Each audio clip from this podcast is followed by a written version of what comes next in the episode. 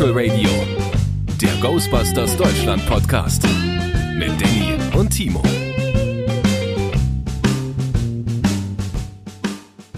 Willkommen, liebe Freunde, zurück bei Spectral Radio 374 oder 1000. so. Ich habe nicht mit 1000. Ich weiß, ich weiß nicht mehr genau. Ich habe äh, bei 17, 18 aufgehört Ja, zu zählen. ich habe nach, nach der 3 schon aufgehört. Ja. Irgendwann kam der Moment, wo ich mir gesagt habe, jetzt bin ich stolz auf uns und mehr brauche ich eigentlich nicht zu wissen. Echt, Jetzt bin ich stolz auf uns, ja. Ja, ja. Können wir auch sein, ne? Ja, ähm, mein Name ist Timo und das ist der wunderbare, oft kopierte, niemals erreichte Danny. Hallo Jetzt Danny. kopiert er schon meine, meine Be Begrüßung hier. Hallo Leute. Hallo Leute. Entschuldigung, ich bin ein bisschen äh, kränklich momentan, deswegen verzeiht es mir, dass ich heute ein bisschen schwach klinge. Äh, äh, Ich möchte mich anschließen. Ich bin heute sehr viel im Stress gewesen. Ich nehme diesen Stress äh, in den Podcast mit rein. Als Super. enthusiastische Energiewelle, die ich halt umwandle in eben diesen Enthusiasmus. Es kann aber sein, dass ich im Verlauf der nächsten beiden Stunden in mich zusammensacke und gar nicht dazu komme, nach dem Podcast wie geplant den neuen Asterix zu lesen. Hey, den ich noch nicht habe. Verdammt. Wird immer noch nicht. Nee, Du hast, du hast mir nicht. heute, heute, heute Nachmittag geschrieben, du hast den noch nicht. Da dachte ich, du saust jetzt sofort los und holst dir den. Nee, äh, da ich ja die Hardcover-Ausgaben sammle, ähm, Ah, okay. Die Kiosk-Ausgaben gehen mir weg damit. Ja, ja, natürlich Hardcover. Das, das, Das- äh, liest sich auch ganz anders. Das ist auch für, für, für das gemeine Fußvolk, diese ja, Softcover-Kiosk-Ausgaben. ja, ja, ja, ja. Also, Äh, du, äh, ich habe ich hab auch erst überlegt, ob ich mir wieder wie vom letzten Band die äh, tolle Luxusausgabe bestelle für 60 Euro. Und ich überlege, Ja. und ich überlege immer noch. ja, so überlegt sich der eine das und der andere überlegt sich was anderes. So, so. Was überlegst du, du dir denn so? Ich hatte, ich hatte damals mal überlegt, weil ich ja auch Lucky Luke sammle und zwar alle. Wir kommen übrigens im franco-belgischen äh, Comic-Podcast. ähm, äh, nachdem ich 50 Ausgaben Softcover gesammelt habe, ob ich jetzt anfange, nochmal alle als Hardcover zu sammeln, aber Spoiler habe ich nicht gemacht. Oh. Also Aber bei, bei, bei Lucky Luke ist es auch echt schwierig, weil es inzwischen so viele Bände gibt, das ist echt teuer Geld. ja, und so ging es mir schon vor 20 Jahren mit der Entscheidung, es dann doch bleiben zu lassen. Ja, okay, da hättest du aber noch irgendwo ansetzen können. In der Zwischenzeit sind ja doch noch ein paar Ja, Alben hm. erschienen. Ja, aber da, damals hab, hat man 16 Mark 95 bezahlt für so ein Hardcover. Ähm, Krass. Jetzt Und bezahlst du 14 Euro. ja, trotzdem ganz schön viel Geld für äh, Inhalte, die du ja alle zu Hause schon liegen hattest. Und ich finde es auch äh, total kultig, wenn man alte Comichefte ähm, aus der Kindheit noch liegen hat, weil sie haben halt genau die Schrammen und die Mäkel, die man selbst mit ihnen halt irgendwie Ja, ja ähm, angestellt hat oder so. das stimmt. Das ist wirklich so. Da hängen ja dann Gefühle dran. Das ist eh auch mit Büchern und so und äh, Mhm. mit Schallplatten, finde ich, da verbindet man ja eh immer mit den Ausgaben oder die Version, die man halt schon seit zig Jahren hat oder so. Da, da, da hängen so viele Erinnerungen dran und Gerüche und so. Und das ist ja schon was Besonderes dann. Ja, ganz recht. Ich hatte den, den äh, Ghostbuster Soundtrack auf Platte, die erste Platte, die ich mir äh, gekauft habe. Wow, also okay. wenn man jetzt mal, wenn man jetzt mal die ähm, Kinderschallplatten außen vor lässt, die habe ich auch nicht selbst gekauft, die habe ich ja gekauft bekommen. Und da, als ich ähm, alt genug war, um mir meine eigene Platte zu kaufen, war es natürlich der Ghostbuster Soundtrack. Und dieser Soundtrack ähm, sieht nicht mehr richtig schön aus.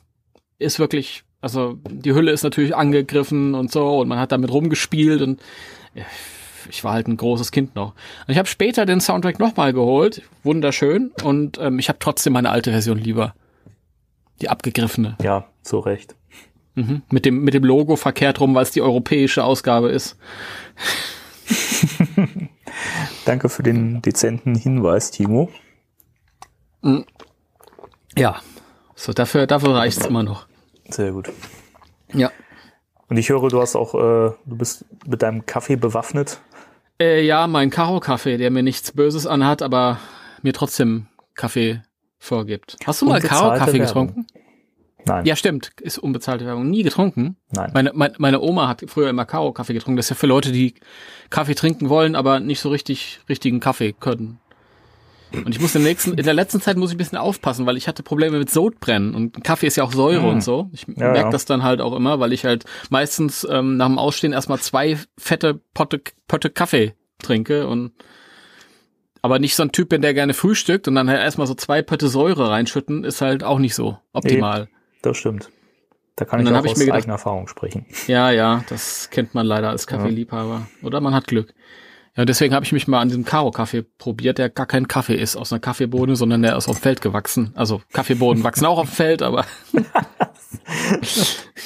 Ger Gerste und Herzlich was willkommen weiß ich. Wissen macht A.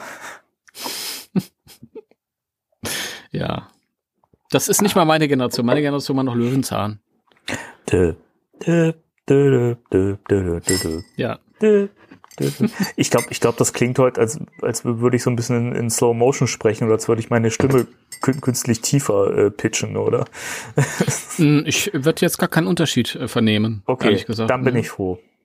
Dann klingst ein bisschen männlicher. Als sonst. Ja, danke. Nein, du klingst, klingst natürlich immer männlich. ja, ja, ach komm, das ist mir auch, auch wurscht. So. Ja, was gibt's denn sonst so Neues bei dir so? Irgendwas an Merchandise, was du dir neu gekauft hast? Oder eine Skeletor-Figur oder so? Ja. Oder? Aber die, über die habe ich ja letztes Mal schon geredet. Die finde ich so geil, die Skeletor-Figur. Das ist das, dasselbe wie mit allen äh, Hochklass, teure, hoch, teu- hochpreisigen Figuren. Man äh, stellt sie hin und dann will man sie nicht mehr anfassen. Also man will schon, aber man will doch nicht. Man will schon, aber man will nicht. Ja, das, man äh, will schon. Wer kennt es nicht? Ja. Ich, ich bin gespannt, weil ähm, unser letzter, unsere letzte Folge ist ja nun, heute ist Donnerstag, ist ja seit äh, drei Tagen raus. Montag, Dienstag, Mittwoch, Donnerstag, vier Tage. Und ich habe immer noch keine Angebote bekommen über ein äh, ähm, ähm, Matty Collector Retro Action äh, The Real Ghostbusters Winston Sedmore. Was ist los mit euch, Leute? Die will kein, keiner loswerden. Das, das kann nicht sein, dass ihr äh, ähm, so stolz seid, dass ihr diese Winston-Figur habt und die nicht mehr hergeben wollt. Her damit. Ich finde das übrigens schön. Ich habe mir dann äh, in, inspiriert von unserem Gespräch in unserem letzten Podcast äh, mal so ein paar YouTube-Videos zu diesen äh, äh, Migo-Andenken Retro-Figuren angeguckt Mhm. und dachte so, ja, wenn der Timo die sammelt, vielleicht sind die ja gar nicht so schlecht und ich guck mir das mal an. Und dann waren die doch so schlecht, wie ich dachte. Entschuldigung. Ja, ich, ich weiß nicht, ich weiß nicht, was ich an den Real Ghostbusters Figuren finde. Keine Ahnung. Ich kann es dir nicht sagen. Ich finde, irgendwas haben sie. Irgendwas haben sie. Ich kann dir nicht sagen, was. Aber Also über, den- über, den- über mich lachen, weil ich gesagt habe, ich mag die äh, 12-Inch äh, Filmfigürchen. Mm, ja, aber guck mal, die, die haben ja nicht den Anspruch, irgendwas zu sein, was sie nicht sind. Die haben ja den Anspruch, seltsamerweise irgendwas zu sein, was sie nicht sein sollten, aber das schaffen sie wenigstens. Also diesen, diesen, so nach dem Motto, äh, das soll so 70er Jahre stilistisch sein, das, das kommt ja hin. Das schaffen sie ja. Wohingegen die anderen, die Großfiguren, äh, ja dieses Adult Collector Toy, ähm, äh, Dingsbums, ähm, Hot Toys-artige wollen, aber nicht schaffen. Also ich finde die erwachsener als die Real Ghostbusters Figuren. Von daher soll erfüllt. In meinen Augen. Naja, klar sind, klar sind sie Erwachsene, aber sie sind, ja, weiß ich nicht. Keine Ahnung. And then, and then came Bli- Blitzway. Und haben sie all- alle vom Was- Markt gefegt. es ist so ein bisschen, Danny, wie ein Tretroller und ein Auto mit Tretantrieb. Weißt du, der Tretroller ist halt der Tretroller und das schafft er hervorragend. Er gibt auch gar nicht vor, mehr zu sein. Aber dann hast du halt ein Auto und äh, musst das betreiben wie äh, Fred Feuerstein, musst unten treten. Das ist halt, ja, sieht schon besser aus. Also ist halt ein Auto, aber ist halt nicht gut in dem, was es da sein will. Also ich finde zu Fuß gehen total super. Ich auch, ich auch. War nur das erste Beispiel, was mir einfiel. Ich Ja, ja. liebe zu Fuß gehen, wie du ja mitbekommen hast mittlerweile. Naja, ich habe da mal sowas äh, Leuten hören, dass du gerne Ja. zu Fuß gehst. Ja, Und dabei Podcasts hörst. ja, ja, ja.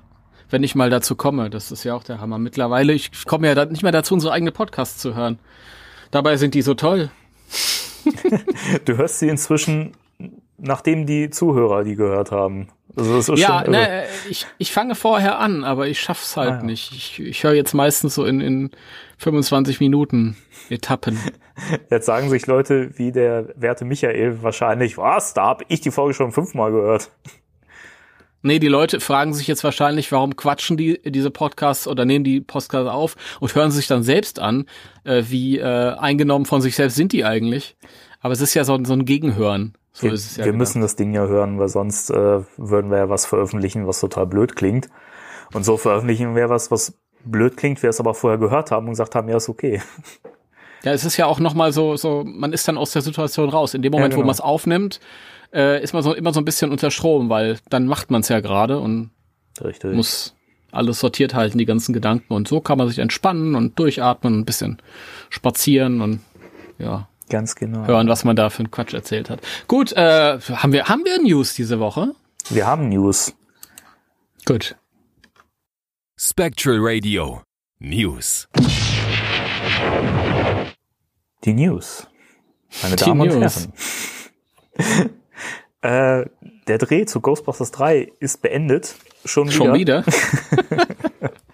genau. Äh, vor kurzem, vor ein paar Wochen, hat Jason ja schon mal gepostet, äh, hier Dreh beendet.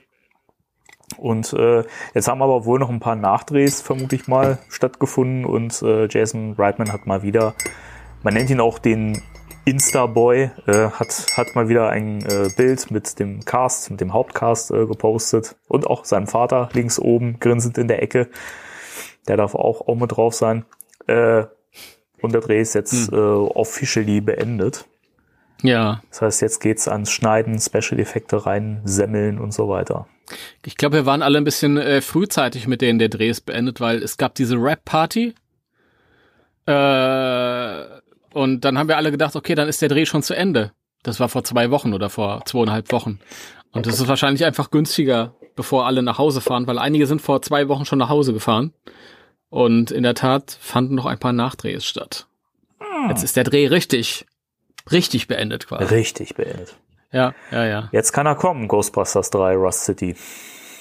Ja, wie, wie du gerade gesagt hast, ein bisschen dauert's noch. Aber ich fand es schön, dass äh, Jason dass die Dreharbeiten so so eingerahmt hat mit zwei schönen Fotos. Ja, stimmt. Der Kreis ähm, schließt sich, ja. Ja, als er da irgendwie ähm, ganz am Anfang da die Familie gezeigt hat und dann hat man eigentlich nichts mehr wahrgenommen von denen und jetzt am Ende auch noch mal die drei und ja. der kleine Logan, der sich da mit ins Bild schleicht. Der Sack. Ja. Es ist Ach Gott. Der ist aber so auch so, so dicke geworden mit äh, McKenna Grace, ne? Das, wenn man das so ein bisschen bei. Ich dachte, der, der Satz wäre jetzt zu Ende, der ist so dicke. das, Weil das sagt ein bisschen Babyspeck im Gesicht hat. Der Richtige, ja, ja.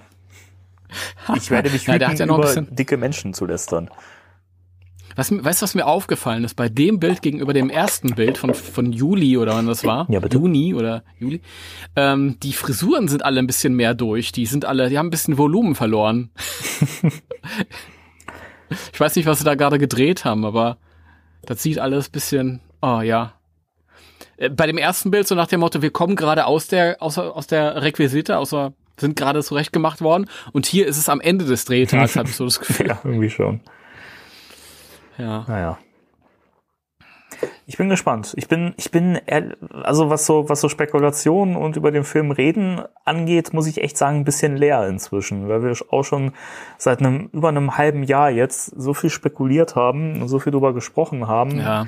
Das weiß ich nicht. Also irgendwie, keine Ahnung. Ich bin jetzt wirklich nur noch gespannt und freue mich total drauf, aber weiß ich nicht. Irgendwie fällt es mir momentan ganz, ganz, ganz schwer, über den Film zu reden. Ja, nee, es gibt ja auch nichts, worüber man reden konnte. Wir haben ja immer, wir sind ja immer angeteasert worden mit Bilderchen und dann konnten wir unsere Theorien spinnen. Aber jetzt äh, fällt uns ja, fällt ja das Futter weg quasi. Ja. Und ich denke, ähm, bis zu dem Zeitpunkt, wo wir dann die ersten Bilder sehen, vielleicht so ein Teaser-Plakat oder ein Trailer. Ja, genau. Und dann, dann haben wir wieder ähm, Futter zum Arbeiten sozusagen. Dann gibt's wir können Stoff. da wieder, gerade also wenn der erste Trailer kommt, also da freue ich mich total drauf, da irgendwie Szene ja. für Szene zu analysieren und zu gucken, was könnte das sein und dies und das und freue mich drauf. Ich glaube aber, dass es noch eine ganze Weile dauern wird. lese ich immer in den Fanforen, ja, hm, die Dreharbeiten sind zu Ende, bestimmt kommt jetzt der Trailer. Nee, dauert noch. So schnell geht das nicht. Da muss er erst erstmal geschnitten werden, da müssen Effekte eingefügt werden. Eventuell müssen Szenen vielleicht auch nachsynchronisiert werden, nachvertont werden. Da muss ja noch die Musik drunter gelegt werden. Also da ist ja noch eine ganze Menge zu tun. Ja. so sieht's aus. Danke, Dr. Spengler. Ja. ja Kommen wir zum nächsten Punkt, würde ich sagen. Ja. äh, Paul Feig hat sich nochmal äh, zu Wort gemeldet. Paula heißt er, ist Bademeister. Im Schwimmbad an der Ecke. Paula heißt das, Bademeister. Der bringt kleine Mädchen zur Strecke. Im Sommer die Sonne scheint. Ja, komm.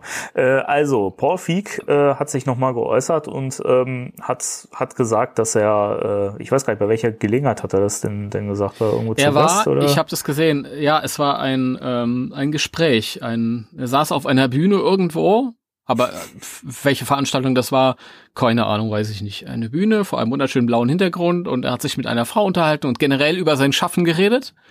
Und irgendwann kam es natürlich auch auf Ghostbusters und ja, dann sprach er da so. Dann sprach er so.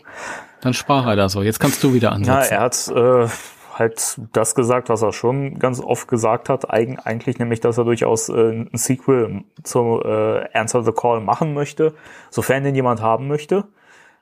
Äh, ja, ja. Was natürlich Also schwierig er, er, ist. er, Ja? er räumt schon ein, dass, dass er da nicht so viele Leute sieht.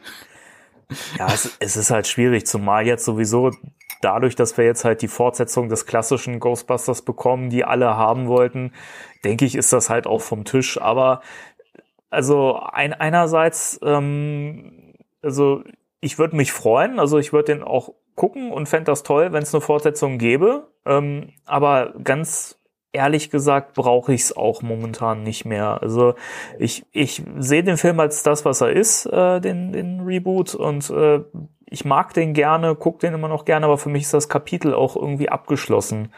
Leider, aber ähm, da muss man sich, glaube ich, auch so ein bisschen dem Willen der Fans beugen und äh, der Film kam halt nun mal nicht so gut an ins, insgesamt. Das muss man Mm. eben auch immer sehen. Ja, ja. Ich find's immer noch schwierig.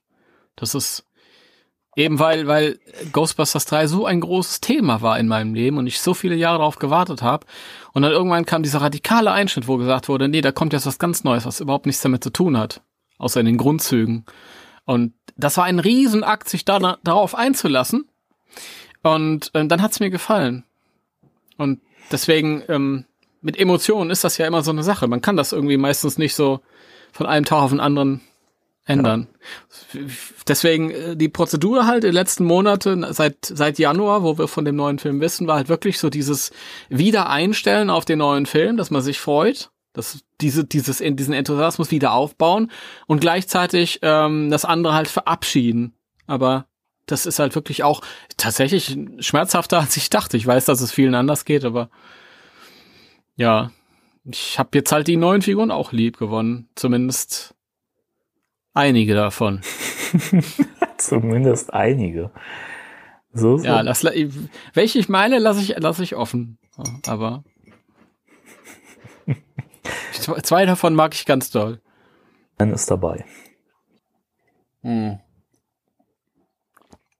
Ja, aber die ist ja nichts Besonderes. Die findet ja jeder geil. Selbst die Hater haben gesagt, ja, wenigstens die war irgendwie cool. naja, egal. Äh, ja, und äh, er hat tatsächlich auch zum ersten Mal ähm, etwas demütigere Worte dran gehängt. Ja, fand ich auch spannend.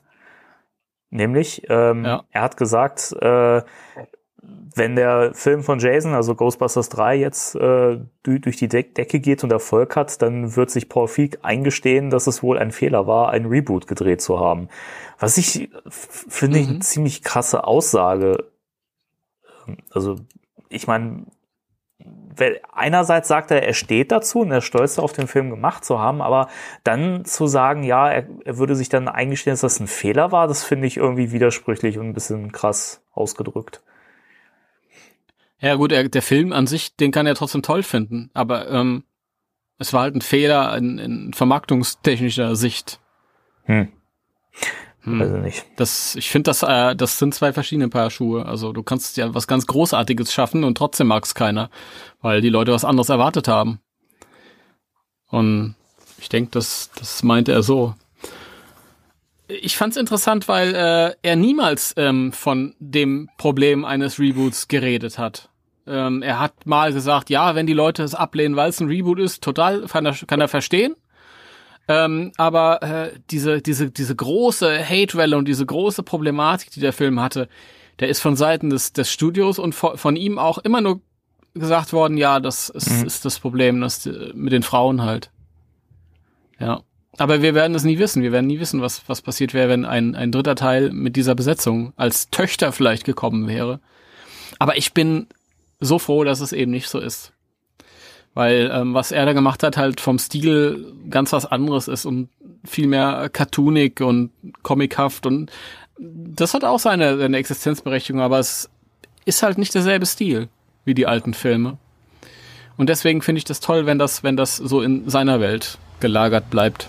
Ich finde es vor, vor, allem spannend, wir hätten, ja. glaube ich, oder wir würden nicht diesen Film kriegen, den wir jetzt bekommen, wenn es äh, den Film von Paul Feig nicht gegeben hätte.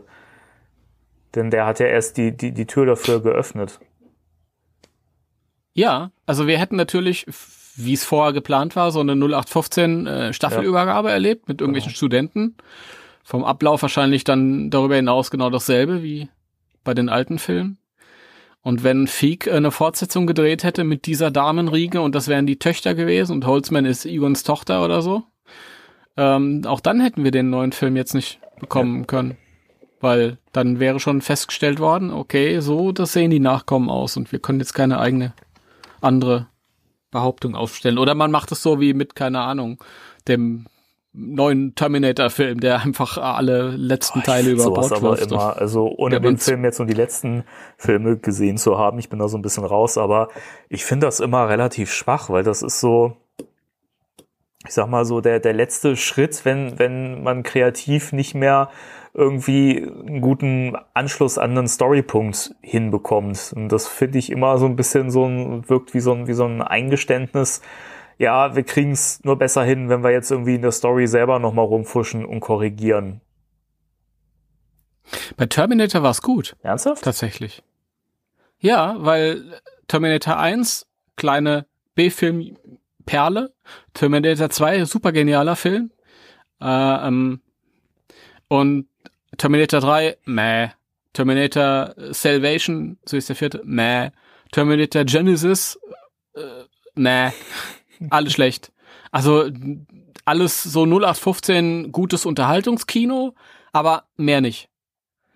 Und ähm, die alten Filme waren so geil. Und der neue Film äh, schmeißt das alles weg und setzt nach dem zweiten guten an und ist selbst wieder nicht so gut wie die alten, aber besser als die letzten. Ja, deswegen, ihr Leute, wenn ihr Terminator im Kino gucken wollt, guckt es. Oder auch wenn euch die letzten nicht gefallen haben. Ja. so viel zum Terminator Podcast. Ja, genau. Skynet Radio. Ja. Es ist natürlich trotzdem immer irritierend für, für den äh, normalen Kinogänger, weil, keine Ahnung, bei Terminator. Der dritte, Terminator 3, hat an den zweiten angeschlossen, wie das eine normale mhm. Fortsetzung ist. Terminator Salvation, der vierte Teil, war dann irgendwie so, so halb Reboot und halb Fortsetzung und sollte eine neue Trilogie eröffnen, ist aber gefloppt. Dann kam Terminator Genesis, der hat Terminator Salvation vorher ignoriert und sollte, wollte eine eigene Trilogie äh, etablieren, ist aber auch gefloppt. Äh, und der ganz neue, der schmeißt das jetzt alle über den Haufen. Also das ist schon man muss sich damit auseinandersetzen, sonst blickt man es nicht mehr. Also das ist natürlich was, das bräuchte ich jetzt bei Ghostbusters nicht. Da bin ich ganz froh, dass es ja. simpler ist. Wobei das ja schon die Leute überfordert, ja. Also jetzt erst neulich hatte ich wieder in den Kommentaren äh, jemanden, der geschrieben hat, ja, ähm, der Film, der jetzt kommt, ist Ghostbusters 4, weil der dritte äh, lief ja vor drei Jahren und der war ja nix. Aber kann, also da fällt mir auch irgendwie nichts so ein. Wie kann man denn denken, dass der letzte Film Ghostbusters 3 war? Ich meine. Ja, weil es der dritte Ghostbusters-Film war. Ist doch eine einfache Milchmädchenrechnung. Und das war's ja sogar. Es war der dritte Ghostbusters-Film. Ja, manchmal haben die Leute schon ein sehr schlichtes Gemüt, ne? Gut, ich meine, es gibt aber auch Leute, die, die sich mit Filmen äh, jetzt auch nicht so sehr auseinandersetzen. Für die ist das, sind Filme Konsumartikel und ähm, keine Ahnung, die lesen dann lieber Bertolt Brecht. Den kann man dann auch nicht vorwerfen, dass sie doof ja, aber sind. Aber ich, ich frage mich immer, was einen dazu verleitet, äh, dann un, un, unbedingt Leute korrigieren zu wollen, wenn man das doch selber sowieso nicht besser weiß, weil man sich damit nicht beschäftigt. Das verstehe ich immer nicht. Das ist Keine aber Ahnung. wirklich so ähm, Phänomen Social Network. ja, gut, da redet halt jetzt mittlerweile jeder mit. Aber so ist es. Danny, was, was haben wir denn noch für News? Wir haben noch die News, dass ähm, es bei YouTube jetzt eine wunderschöne neue Doku über Bill Murray gibt äh, von Arte. Die da lautet Der fantastische Mr. Murray. Richtig. Schöner Titel. Ich habe sie leider noch nicht sehen können. Äh, hat, hattest du schon Gelegenheit, äh, einen Blick Ja. zu erhaschen? Ja, ich habe sie gesehen. Wunderbar. Und Also- lohnt sie sich? Ich muss dazu sagen, ich habe sie ähm, eines Abends gesehen, so ich war halb am Einschlafen, aber doch noch wach genug, um sie aufmerksam zu verfolgen. Äh, ja, es lohnt sich. Also ist ein bisschen, bisschen teilweise in der Wortwahl ein bisschen hochtrabend, wie man das für, von Arte erwarten würde, aber dementsprechend heißt der Arte äh, ähm, äh, YouTube-Kanal, der offizielle, und das fand ich lustig, tatsächlich irgendwas mit Arte und Kultur. Das ist schon selbstironisch damit um. Nee, äh, die, ähm, die Doku ist ganz, ganz cool. Also äh, wird viel, also Bill Murrays Wer- Werdegang wird komplett ähm, ähm, vollzogen von frühester Zeit an. Ich weiß jetzt gar nicht, ob es schon in der Kindheit ansetzt, aber ich glaube tatsächlich ja. Über Saturday Night Live und sein, sein Frühwerk dann Baby Speckfleischklößchen. Ghostbusters, äh, zwangsläufig kommt es natürlich auch vor, nicht so ausführlich. Ähm, Ghostbusters 2 äh, Freunde müssten sich auch damit auseinandersetzen, dass äh, gesagt wird, dass er da keinen Bock drauf hat. Also das ist nur eine Randnotiz. Äh, und dann verweilt der. Film. Ja, ist, ist so. Und dann verweilt der Film ganz lange bei äh, Groundhog Day, also täglich grüßt das Murmeltier. Und hat so ein bisschen Fokus auf äh, dieses, wie Bill Murray sich den Film vorgestellt hätte und Harold Ramis hat eine andere Idee und diesen Twist zwischen den beiden, das ist interessant für Ghostbusters-Fans vielleicht auch. Zwischendurch kommen auch Kommentare von äh, Dan Aykroyd. Ähm, also es lohnt sich schon. Und dann fokussiert es sich auch so ein bisschen auf das, auf das Spätwerk, wo er dann so Indie-Filme mit, mit Wes Anderson und so gemacht hat. Mhm. Die, ja. Und, also ist interessant, ist auch nicht langweilig und kann man sich, kann man sich geben und ist eine Stunde, aber ist, man ist relativ schnell durch, so vom Gefühl. Das passt schon. Auch hätte, hätte für, für mich auch zwei Stunden gehen können. Ja, aber so, es ist, hat genau die richtige Lauflänge. Es ist irgendwie relativ kompakt und, und man hat das Gefühl, dass alles Wichtige wird, wird gesagt. Wahrscheinlich nicht, schon gar nicht bei dem Charakter, aber so ein Grundkurs Bill Murray ist, ist, ist, ist super. Das, das ist doch schön für die Leute, die sich mit seinem Schaffen noch nicht so beschäftigt haben Hm. oder vielleicht äh, abseits von Ghostbusters nicht so viel mitbekommen haben wie ich zum Beispiel, der jetzt auch noch nicht alle Filme von ihm gesehen hat und kennt. Ähm, guckt euch das mal auf dem YouTube-Kanal von Arte an. Ja, der fantastische Mr. Murray heißt das. Äh, sucht bei YouTube den Arte-Kanal oder Oh, Ihr ja. geht auf ghostbusters-deutschland.de und scrollt etwas runter, weil bis ihr das hört, ist das schon wieder etwas runter. Ja, aber lest einfach alles auf dem Weg dorthin Lest Und belohnt- alles. und belohnt euch dann mit der mit der Doku. Ja, und äh, hier schließt sich der Kreis. Wir fingen diesen Podcast mit einer ähm, mit einem äh, Gespräch über Comics an. Oh ja. Und- Oh ja. haben auch wieder ein, ein aber, aber ich überlasse dem Danny das Wort. Ja, weil der seine Stimme momentan so super strapazieren kann. Danke, Timo, äh, für dieses. Äh, Einfach, Mitfühlen. einfach, einfach ruhig reden, Ja, langsam versuch's, ja. reden. Okay. Also, Tom Wall Nein, äh, Tom Waltz, der Herausgeber von IDW, unser aller Lieblingscomic-Verlag aus den Vereinigten Staaten, ähm, hat ja schon vor ein paar Wochen äh, was angeteasert. Das macht er ja ganz gerne. Man nennt ihn auch den, Jason, den Jason Reitman der Comicwelt. Äh, Wobei das bei ihm oft was auch zu tun hat mit dem Thema. Das muss man auch dazu sagen. Äh, Tom Waltz hat ähm, vier Bilder gepostet die äh, schon vermuten ließen, dass es wohl um eine neue Miniserie geht. Äh, auf jedem Cover war einer der vier äh, Original Ghostbusters zu sehen und im, Hin im Hintergrund bestimmte Szenen, die anscheinend irgendwie äh, mit dem Film zu tun hatten. Da haben viele vermutet, dass wahrscheinlich jetzt äh, die Filme in Comics umgewandelt werden, was auch viel gewünscht wurde von Fans, aber ähm, inzwischen hat äh, Eric Burnham, der Autor der Comics, äh, Entwarnung gegeben und gesagt, nein, wir setzen nicht die Filme um und jetzt, jetzt Entwarnung, weil das so schlimm gewesen wäre. ja, aber es wäre halt nicht besonders kreativ gewesen. Also ich hätte das stimmt, auch, das stimmt allerdings, auch lieber ja. neue Stories. Und das kriegen wir auch ähm, unter dem äh, Namen Year One, also das erste Jahr. Ich musste direkt an Batman denken. Äh, ich muss als an Harold Ramis Großwerk Year One denken. Oh, hör auf, komm, den hat's nie gegeben. Dieses Alesia gab's nicht. Komm.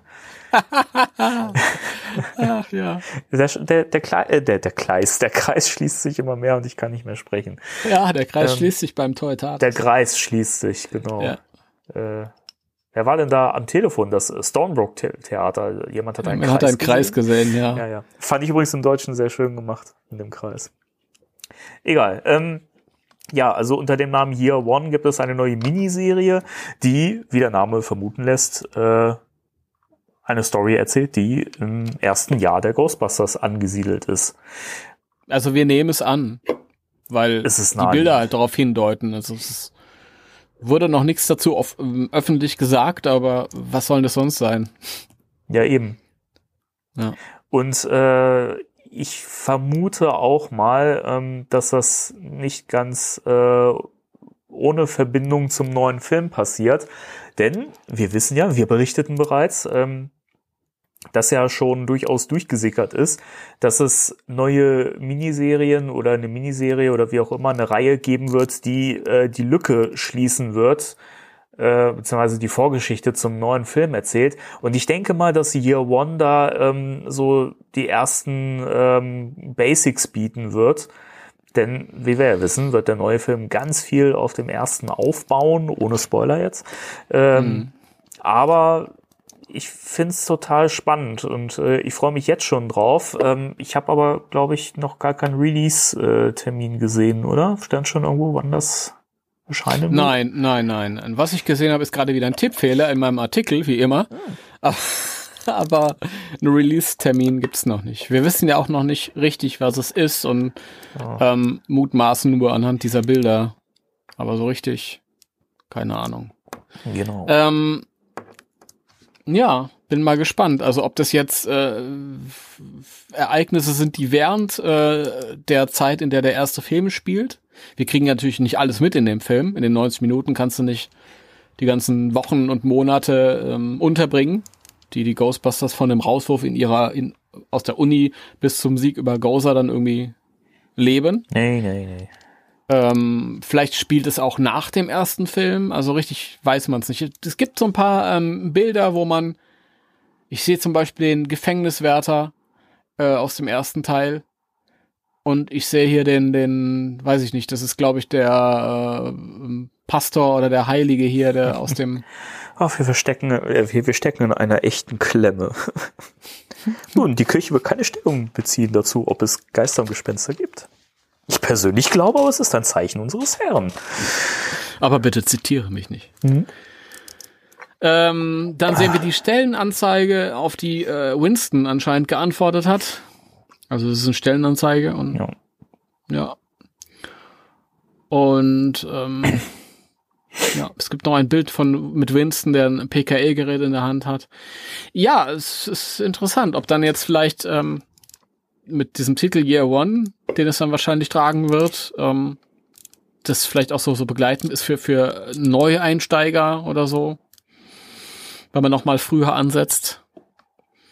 Und dann ist natürlich die Frage, wenn, wenn wir richtig äh, liegen mit unseren Vermutungen und Mutmaßungen über die, über die Handlung des Films, ähm, und Dan Aykroyd hat ja auch schon öffentlich gesagt, dass es um die DNA der originalen Ghostbusters geht die hier im Mittelpunkt stehen wird, dann müssen wir uns natürlich unweigerlich die Frage stellen, ja, wo kommen die denn her? Von denen haben wir früher nichts gehört. Das waren vier Einzelgänger. Also zumindest ist über Beziehungen nichts bekannt, außer Peter und Dana, aber das ist wieder was anderes. Und vielleicht gibt es ja da Hinweise. Ja, wer weiß. Aber wir halten euch auf dem Laufenden. Wir halten euch auf den Laufenden, ja. Genau. Äh, Gibt es noch eine News, die du erwähnen möchtest, die vielleicht was mit deiner Seite zu tun hat? Nein, nein, nein, nein, nein, Nicht? nein, hat, es gibt keine News, die ich hier großartig erwähnen möchte. Ich, ich stell, ähm, weißt du, es gibt viele Artikel, die ich online stelle, weil ich jeden Tag einen Artikel online stelle, aber, aber keine, keine News. Dann werde, werde ich jetzt an dieser Stelle auf ghostbusters-deutschland.de verweisen, wo ihr immer auf dem Laufenden bleibt. Spannende News, tolle Artikel. Besucht die Seite.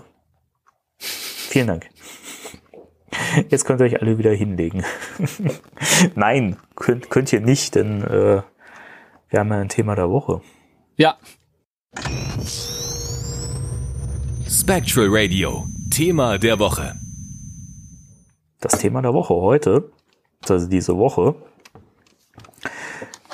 es ist wieder soweit. Unser aller Lieblingsjahreszeit. Zumindest meine.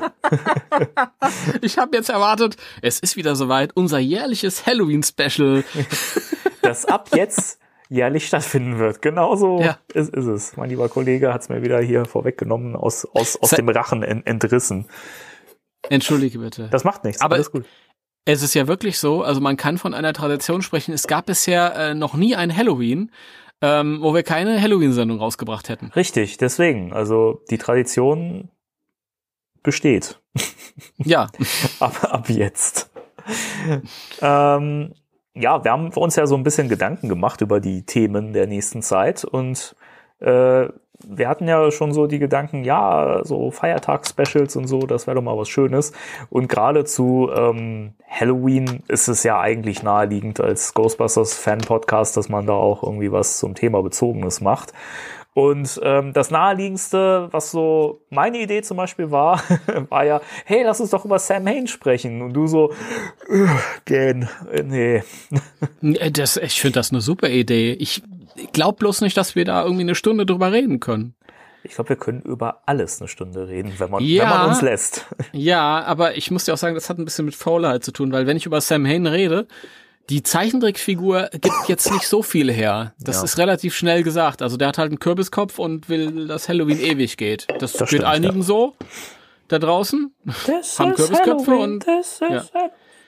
Ähm, aber dann hätte ich mich wahrscheinlich hätte mich wahrscheinlich der Ehrgeiz gepackt und ich hätte ähm, dann wahrscheinlich so in keltischer Mythologie nachforschen wollen. Was hat es mit dem äh, Sam Hain oder Sam Weem, keine Ahnung, es wird nochmal anders ausgesprochen tatsächlich. Ähm, was hat es mit dem auf sich? Wo kommt er her? Tralala, dies und das und ähm, ganz pragmatisch, äh, da es hat zeitlich nicht hingehauen. Das, da, da muss ich mich hinsetzen und muss das erstmal tagelang studieren. Weil wenn, da will man es richtig machen und nee. Grübel, grübel und studier. Warum fahrt man nicht so dir? Da, da, da, da, da. Deswegen seid auch 2020 wieder dabei, wenn äh, es um Sam Hain geht am Genau. Halloween. Wir hören uns in einem Jahr wieder. Ja. dazwischen nicht mehr, doch. Äh, deswegen haben wir uns, uns gedacht, wir machen mal was, was so, sag ich mal, im entferntesten mit Ghostbusters zu tun hat.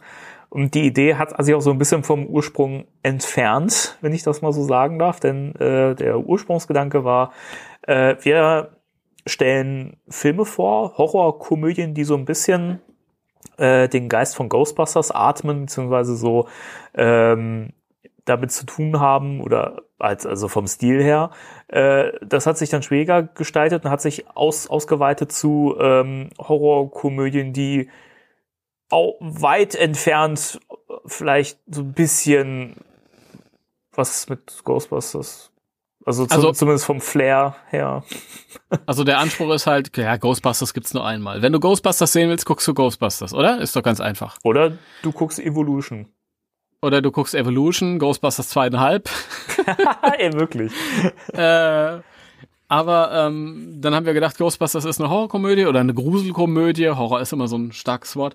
Ähm, was gibt's denn noch so für, für, wenn man Ghostbusters guckt, dann hat man vielleicht Interesse an Grusel und an Komö Komödie. Und was gibt es denn noch so für, für ähm, äh, spukige, gruselige Horrorkomödien, die uns gefallen und die wir vielleicht empfehlen könnten Genau. ähm, für euch. Und wo ihr euch dann vielleicht, wenn ihr jetzt irgendwie nicht so die Partygänger seid, wenn ihr irgendwelchen gruseligen Fernsehabend machen wollt an Halloween, dass ihr vielleicht euch mal hinsetzt und dass wir euch ein paar Anregungen mitgeben, damit ihr euch später für was anderes entscheidet.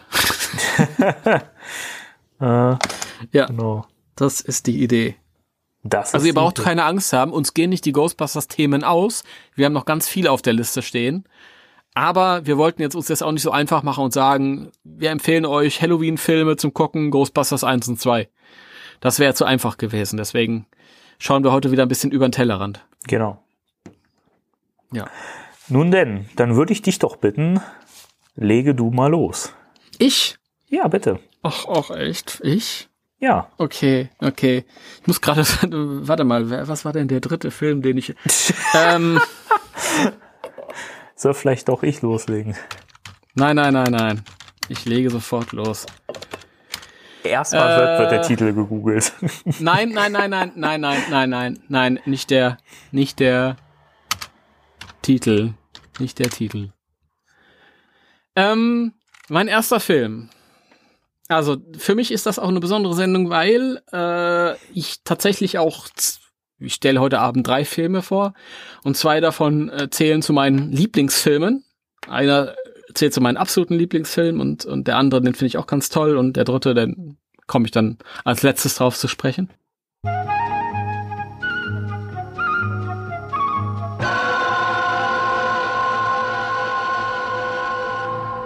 Who says vampires are no laughing matter? they certainly are.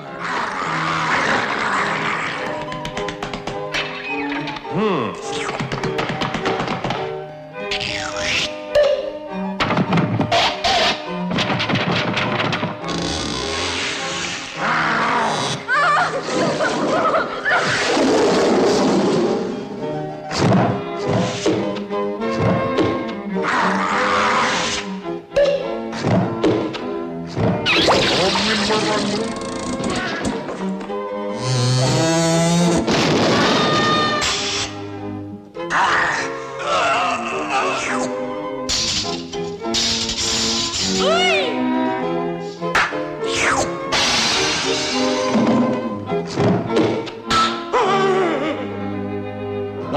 vampire killers, or, pardon me, but your teeth are in my neck.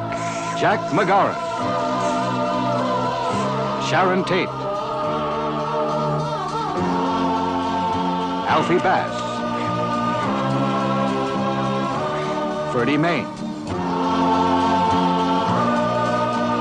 And Terry Downs. Two men on a vampire hunt. Simple? They certainly are.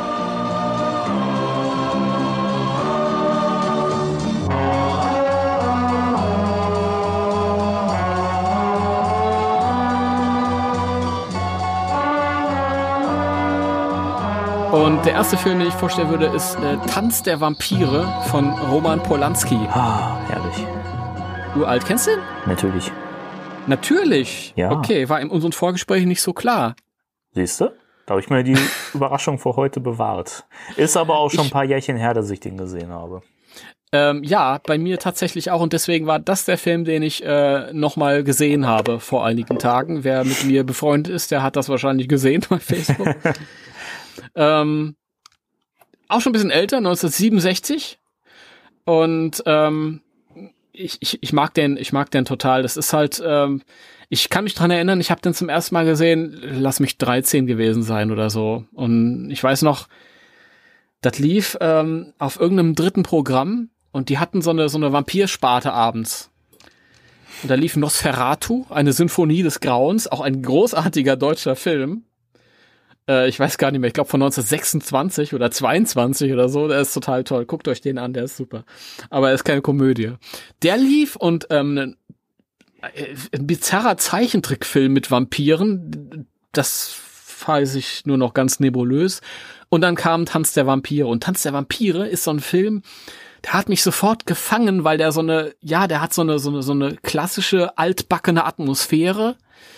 Ähm, der fängt schon an, so mit dem, mit dem äh, Metro Goldwyn Mayer Logo, diesem Löwen, der dann irgendwie zu so einem, zum cartoonigen Vampir wird. Und ähm, dann setzt die Titelmelodie ein und äh, die ist, das, ist, das ist wunderschön. Es, hat äh, einen ganz tollen Flair. Ich habe mich immer für Filme begeistert, die mich so ein bisschen aus meinem Alltag rausgerissen haben und mich in so eine ganz andere Welt entführt haben. Und das konnte der Film einmal durch sein Alter natürlich. Ältere Filme, die haben noch mal ein anderes Flair als unsere modernen Produktionen. Und dann halt auch diese dieses Ambiente, die das ist ja der ähm, äh, der Professor Abronsius mit seinem Gehilfen Alfred, der Roman Polanski ist, äh, ist die äh, fahren halt raus in die Karpaten und der Professor möchte halt irgendwie die Existenz von Vampiren nachweisen. Und da kommt er dann erst zu so einem Bauernhaus, äh, wo die dann unterkommen halt und sich ein ähm, Zimmer halt gemietet haben und ähm, die Tochter des Wirtes wird dann eines Nachts entführt aus ihrer Badewanne, weil sie immer so gern badet. Ähm, und wird dann entführt vom, vom Grafen Krolok. Und äh, der Professor und der Gehilfe, die, die folgen ihr dann quasi, um sie zu befreien. Und ähm, ja, und erleben dann da äh, witzige Abenteuer. Und ich, ich finde es total toll, weil es genial besetzt ist. Ähm, der Polanski finde ich, den finde ich ganz toll. Der, der Typ, der den, Gra äh, den ähm, Professor spielt, der ist auch herrlich. Dann äh, Sharon Tate ähm, als Tochter des, des Wirtes. Ist ja eine wunderschöne, hinreißende Frau. Leider äh, es war auch die Ehefrau von Roman Polanski und ein paar Jahre später ist sie hochschwanger ermordet worden. Mhm. Von der ähm, Charles Manson Bande. Vielleicht wird es dem einen oder anderen noch was sagen.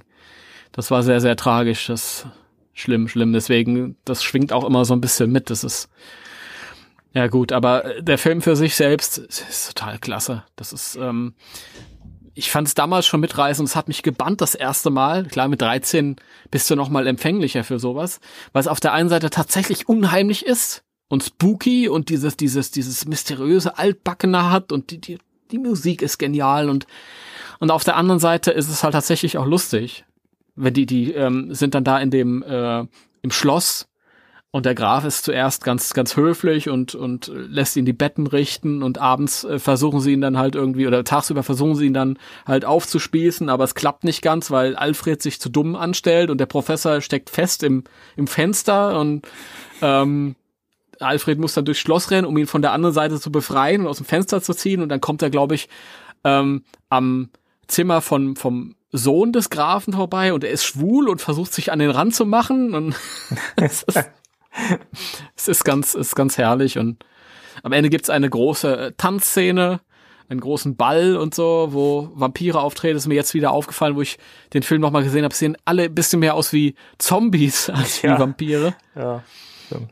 Aber ich finde das auch schön, wie es mit diesen ganzen, ähm, ja, üblichen Formeln spielt. Also äh, die, die, ähm, unsere Helden dann stehen dann quasi dann vor diesem Ball voller Vampire und die Vampire wollen sich auf sie zubewegen und sie quasi aussaugen und da hält der Professor dann halt so ein Schwert hoch und die Vampire lachen halt nur und der Alfred hält dann halt noch äh, ein anderes Schwert breit drüber und schon hast du ein Kruzifix und alle so, oh, jetzt kommen wir da nicht mehr hin.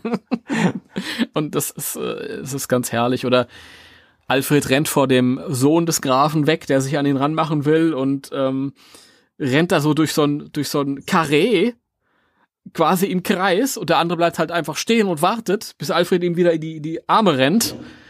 Ah, das ist, es ist ganz herrlich. Ein, ein großartiger Film.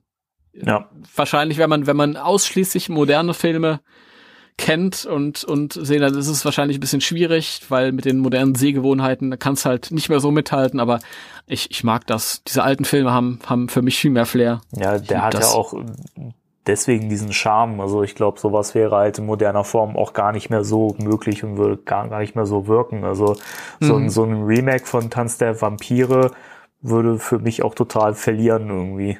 Hm.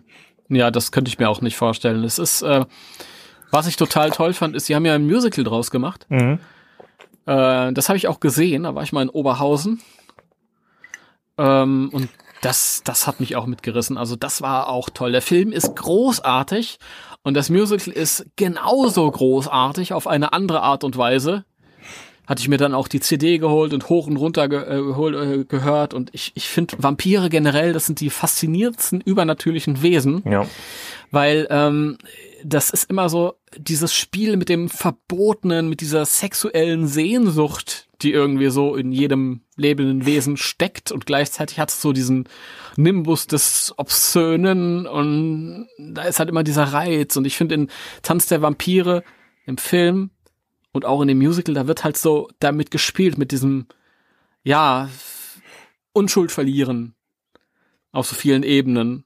Es ist halt auch da, hier wie da wird die, die, die Wirtstochter entführt und dann ist halt, dann findet irgendwann dieser, dieser ähm, Biss statt und im, im Musical wird dann, singen sie dann, oh, sie ist zum Leben erwacht und so und das ist, äh, ich finde das, ich finde das wunderbar. Das funktioniert auf, auf so vielen Ebenen. Das sind eben die Sachen, die mich am meisten begeistern, die Dinge, die halt eben nicht nur unterhalten, weil ich finde, Unterhaltung ist so das Mindeste, was man zu erwarten mhm. hat. Ähm, aber was dann auch darüber hinaus halt irgendwie was, was, was vermittelt und das finde ich ganz toll. Vampir, ich liebe Vampire. das ist toll. Und dieses, dieser, dieser erotische Reiz, den, den finde ich ganz toll. Dieses, ähm, ja. Und auch am Ende des Films dann halt, wo dann die Helden quasi den Vampiren entkommen sind und fliehen können.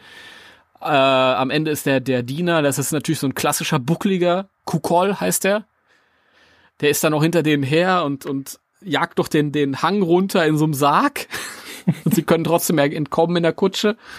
Und ähm, dann merkt man halt am Ende, dass die Sa also die Sarah, die Tochter, die sie da gerettet haben, aber tatsächlich, dass, sie zu spät gekommen sind und sie schon ein Vampir geworden ist und sie beißt dann den Alfred. Und dann ist diese, diese Stimme aus dem Off, in jener Nacht äh, war Professor Ambrosions äh, sich nicht bewusst, dass er das Böse, das er eigentlich zu vernichten versuchte, in die Welt hinaustrug oder irgendwie so. das ist total genial. Ja, ich erinnere mich, mich noch daran, dass ich den Schluss immer sehr äh, gruselig fand. Eben weil man erst denkt so, okay, das äh, nimmt noch ein gutes, also ein Happy End.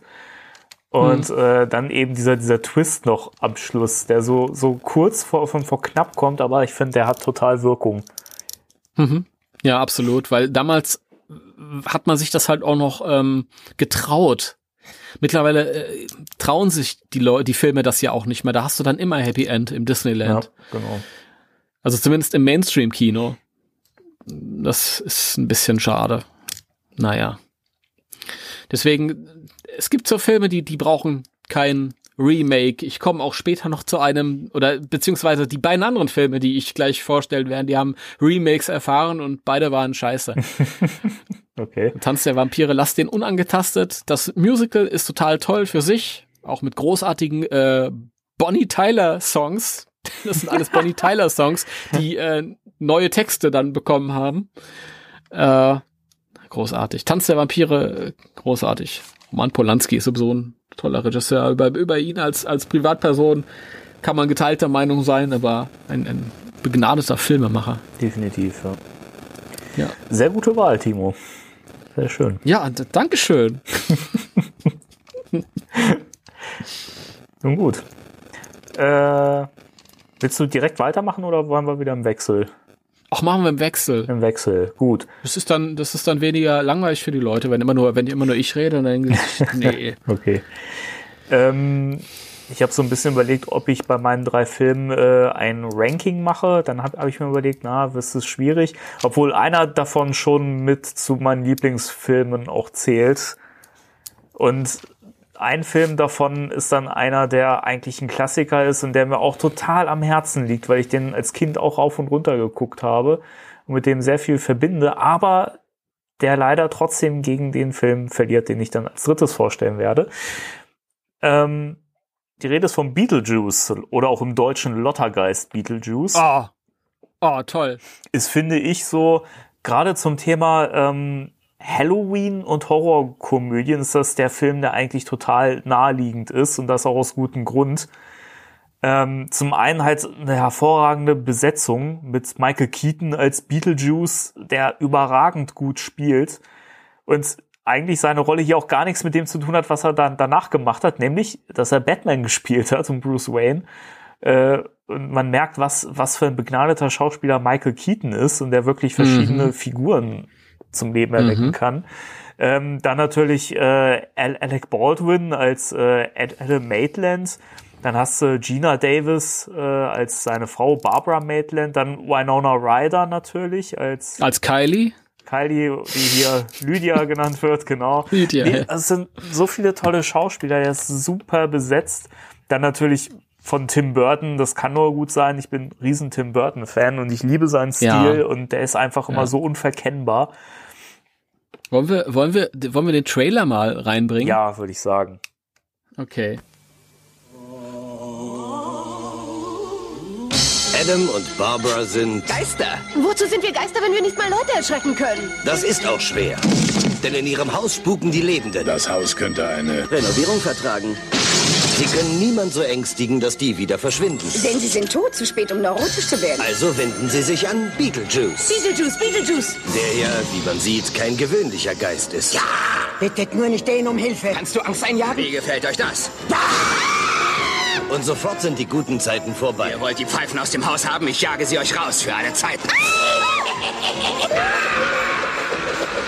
Jetzt wird der Spaß gefährlich Die komisch. Show kann losgehen. Ihr müsst lernen, mit den Stimmen von anderen zu sprechen. Gar nicht mal schlecht. Das finde ich ganz irre. Wollen Sie eine Zigarette? Im Dienst rauche ich nicht. Richtig. Freut euch, Mädels. Hier kommt Don Senilo, der geile Vater. Und der setzt garantiert ihr Leben nach dem Tode unter Strom. Michael Keaton als Beetlejuice. Als Geist bin ich der absolute Überkocher. Ja, und das war der Trailer. Das war der Trailer.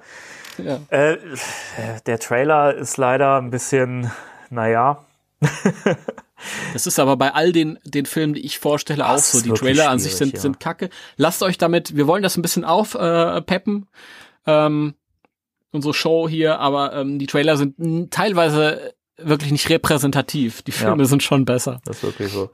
Ähm, ja, die Story von Beetlejuice ist eigentlich auch relativ knapp erzählt. Also die ähm, das Ehepaar äh, Maitlands kommt äh, um, ums Leben, also die haben einen Autounfall und sterben dabei, kommen aber nicht ins Jenseits und müssen in diesem Haus bleiben, in dem sie gewohnt haben, das sie halt nicht verlassen können. Und äh, wie das halt so ist, die Mühlen der Bürokratie, äh, die sind nicht nur in der Welt der Lebenden langsam, sondern halt auch im Jenseits, was ich auch schon sehr schön finde in diesem Film. Dieses, wo Ja. direkt zu Beginn auch schon klar wird, das ist so absurd, was hier passiert.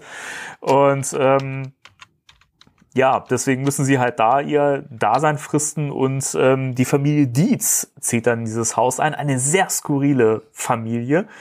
Und ähm, die Tochter Lydia, gespielt von Winona Ryder, äh, ganz wundervoll hier übrigens in dem Film, ähm, stößt auf diese beiden Geister und freundet sich mit denen an. Äh, sie hat halt keine Angst vor denen und äh, naja, ähm, so ergibt sich halt, dass sie sich mit denen anfreundet und sie auch so ein bisschen so die Mutter- und Vaterrolle übernehmen. Das deutet sich ja früh schon an. Und ähm, ja, die Maitlands wollen natürlich die Deeds loswerden, also die Lebenden. Und ähm, die Tochter Lydia beschließt den beiden da so ein bisschen zu helfen. Und äh, sie wenden sich an den Poltergeist und Bio-Exorzisten Beetlejuice. Gerade sagen, das war doch der bio genau, äh, genau, der äh, das Problem lösen soll und die Menschen verscheuchen soll. Und ähm, deswegen wird er gerufen. Und das tut man, indem man dreimal seinen Namen sagt oder ruft viel, viel, viel mehr. Und es ist so, dass Beetlejuice halt sehr unkonventionell ist. Also der ist halt total verrückt und verschroben. Ähm, mich hat später die Rolle von Jim Carrey als die Maske hat mich immer total an Beetlejuice erinnert irgendwie. Stimmt, stimmt. Das sind schon Verwandte im Geist. Also ich glaube schon, dass er da auch ein bisschen Inspiration rausgezogen hat. Und ähm, Beetlejuice ist auch relativ grausam. Also der nimmt es halt auch in Kauf, wenn Menschen halt sterben, wenn er sie erschreckt oder rumspukt. Ja, also sehr, sehr skrupellos und ähm, das wiederum finden die Maitlands dann nicht so gut. Sie wollen zwar die Menschen loswerden, aber sie wollen sie halt nicht töten. Naja, und so entsteht dann halt auch ähm, so ein bisschen dieses Spiel darum, dass man Beat Beetlejuice halt auch loswerden möchte. Und äh, Beetlejuice hat natürlich seine Hilfe nur zugesagt, ähm, unter der Bedingung, dass er Lydia äh, zur Frau nehmen darf. Ach, ich finde übrigens auch total schön diese Szene in dieser Geisterwelt, in dieser Parallelwelt, wo Beetlejuice haust. Das sieht alles so Mhm. verschroben und, und skurril aus. Also das ist richtig Tim Burton, wie er im Buche steht. Und ähm, wenn man so seinen Artstyle kennt, äh, das, was man auch später so in Sachen wie Corpse Bride oder äh, Nightmare Before Christmas und so wiedergefunden hat, Hm. das ist halt hier in Beetlejuice schon so prägnant vorhanden. Das ist auch, äh, habe ich mal äh, gehört in irgendeiner Doku, glaube ich, oder so. Da war so eine absichtliche Künstlichkeit. Ja, ist so. Also wenn sich, da wurde auch tatsächlich auch ausgesprochen, wenn sich modernes Publikum halt den Film anguckt, dann äh, es ist ja immer so, dass wenn man sich ältere Filme an, an, ansieht, dann denkt, okay, das ist jetzt äh, überholt tricktechnisch, aber das war tatsächlich auch damals so gedacht, Genau. dass es halt äh, skurril und ein bisschen künstlich aussieht. Das ist eben dieses Tim Burton Ding. Ja, du hast halt diese, diese Modellstädte und sowas. Und siehst auch total, dass das, dass das Modelle sind. Und Mhm. da wird überhaupt kein Hehl daraus gemacht. Und das macht aber halt auch diesen, diesen Charme aus, weil das Ganze so absurd ist. Und wenn man dann berücksichtigt, dass der Film eigentlich ursprünglich in, in, dem, in dem Skript, wie es Tim Burton mal vorgesehen hat, eigentlich ein richtig düsterer, brutaler Horrorfilm werden sollte, dann ist es umso erstaunlicher, was man dann daraus gemacht hat. Und das ist halt nur passiert, weil man Michael Keaton für die Rolle verpflichtet hat. Und ähm, der halt so seinen Stil da reingebracht hat und deswegen wurde das dann komplett umgeschrieben, ja. Und er hat auch, ich glaube, über neun- 90 Prozent seiner seiner ähm, Sätze hat er komplett improvisiert. Also der hat kaum was aus aus dem Drehbuch umgesetzt. Ganz große Klasse. Ja, da- das stimmt. Das, das ist gro- Meine Lieblingsszene ist ja ähm, immer noch am Ende, wenn er dann da sitzt und der Medizin, im, also der der Schrumpfkopf neben ihm. Der ist geil. Diese Schrumpfköpfe fand ich immer ganz lustig. Ich finde aber auch diesen diesen Sandwurm überragend, der der ihn dann Ja. am, am Schluss Ja, ja. äh, mitreißt. Das finde ich so Wobei er selbst ist ja zwischendurch auch ein Wurm, Ja, genau, oder? Auch genau. ganz großartig, so ein Stop-Motion-Wurm. Er nimmt ja immer verschiedene Formen an, auch im Film. Das ist ja auch, auch Ja. ganz schön. Also er ist ja immer als Ja, irgendwelche Kreaturen dann zwischendurch zu sehen, aber halt auch mit diesem Kopf und so. Großartig, ja. Für mich muss ich sagen, ist es ja ein harter Horrorfilm, direkt am Anfang schon. Weil am Anfang die Kamera über diese Modellstadt drüber fährt und dann kommt auf einmal diese Spinne über das Haus geklettert. Ja, Und, ah, nee. ja. Nee, großartig. Und ähm, bei Beetlejuice, wenn ich, wenn ich an den Film denke, dann denke ich immer an das Titelstück, das Titellied, also die, ja. das Musikstück. Auch großartig. Es war auch schön, dass sie das übernommen haben für die Zeichentrickserie, die ich auch gerne gesehen hatte. Ja, Immer. die, kan die kannte ich ähm, sogar früher, weil ich halt als Kind dann doch eher Trickserien geguckt habe und Trickfilme Mhm. und äh, wusste halt nicht, dass es einen Realfilm gab. Und als ich den dann zum ersten Mal gesehen habe, war ich auch total irritiert, weil Beetle Beetlejuice selber ja kaum Screentime hat. Ich glaube, der Film Mm, geht ja. auch irgendwie um die 90 Minuten und ich glaube, Michael Keaton ist vielleicht so eine Viertelstunde oder so davon auf der Leinwand zu sehen oder halt äh, im Bild und hat äh, Szenen. Also man sieht sehr, sehr wenig von ihm. Aber gerade das habe ich später auch schätzen gelernt, weil dadurch, dass man ihn so zurückhält, bleibt er halt auch im Film immer was Besonderes. Ja, dafür, dadurch ist er effektiv Genau. halt. Und er taucht immer in Momenten auf, an denen man es, in denen man es nicht vermuten würde.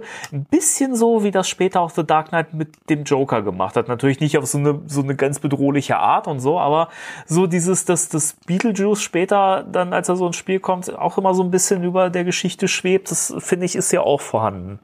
Das, das ist aber auch ein schöner Vergleich, weil der Joker auch einfach nur das Chaos darstellt. Ja, so wie Beetlejuice. das halt immer mal passiert, so wie Beetlejuice, ja. Und da brauchst du ja auch gar nicht diesen, diesen großen Fokus drauf, weil die Geschichte ist ja auch die ähm, des äh, verstorbenen Pärchens Genau. und ähm, das von Lydia.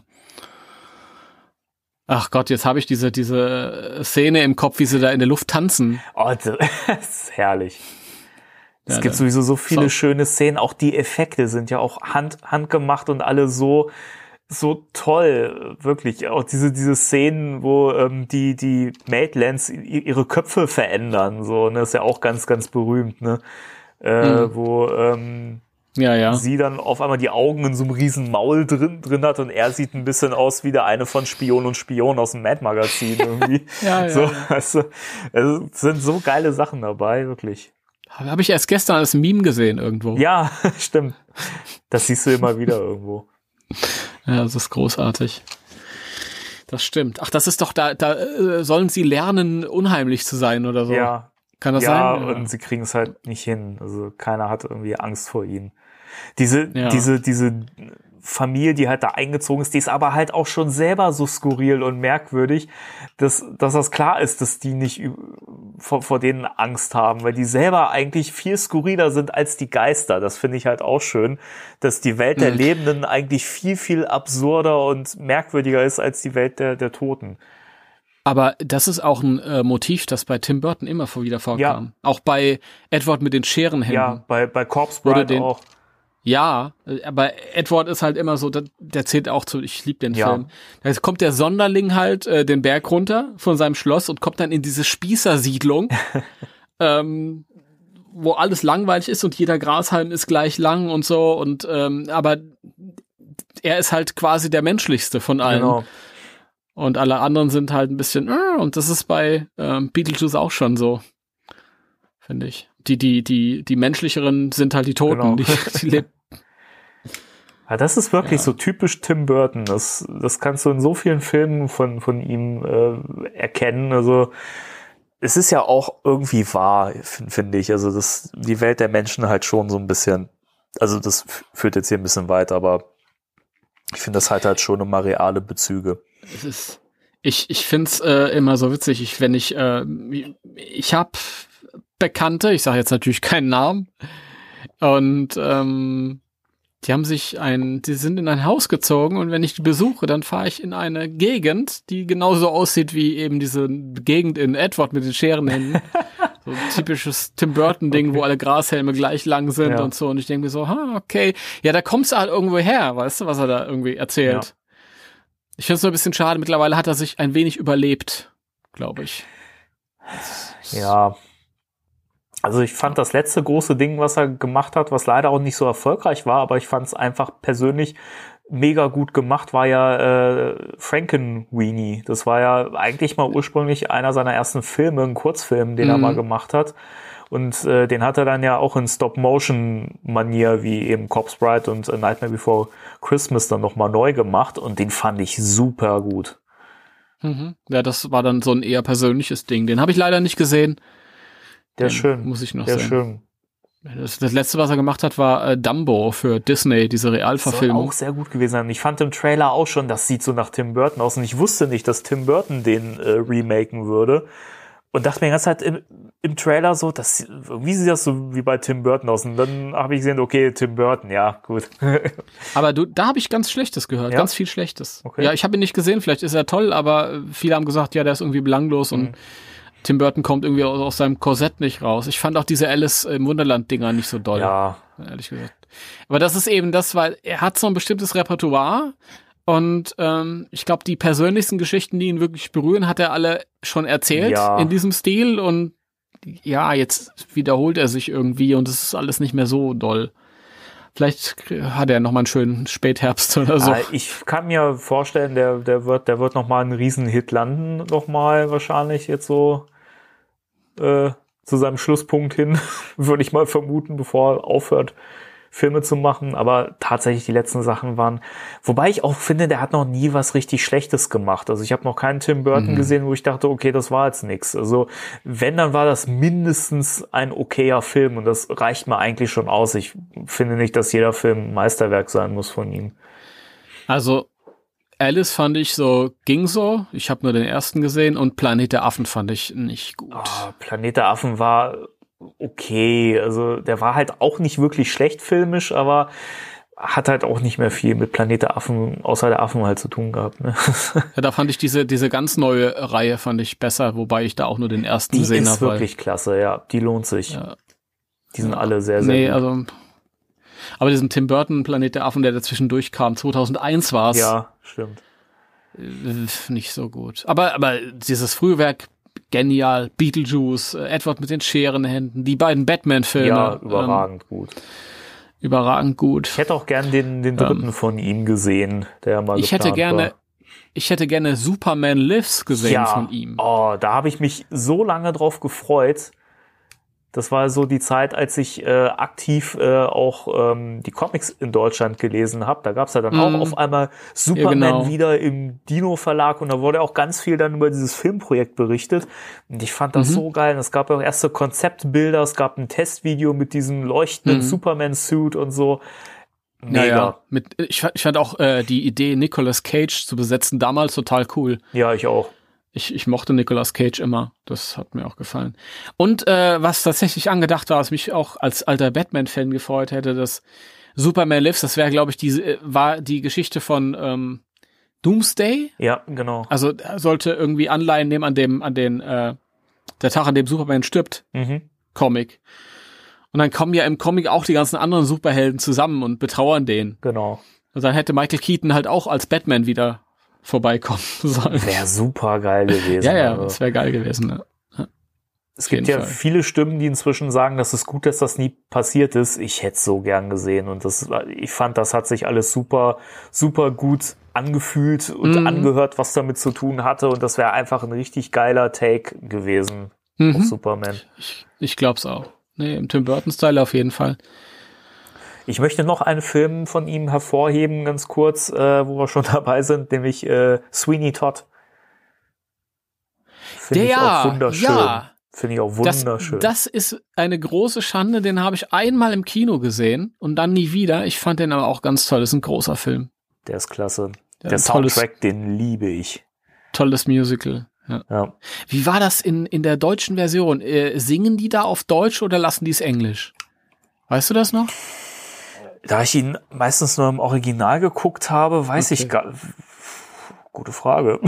Hm. Ich glaube, ähm, ich glaube, sie haben es eingedeutscht, oder? Das weiß ich nicht mehr. Wie gesagt, ich habe es im Kino gesehen. Das ist auch schon zehn Jahre her oder noch länger. Ich weiß ja, nicht ich, von wann der. Ich habe ihn nur, nur im Original gesehen. Ich glaube, ja. ich habe ihn nur einmal auf Deutsch geguckt. Ich weiß es nicht mehr. Und wenn wir jetzt schon irgendwie, ich, jetzt sind wir eh schon weit vom Thema weg, aber Tim Burton nochmal voll machen müssen.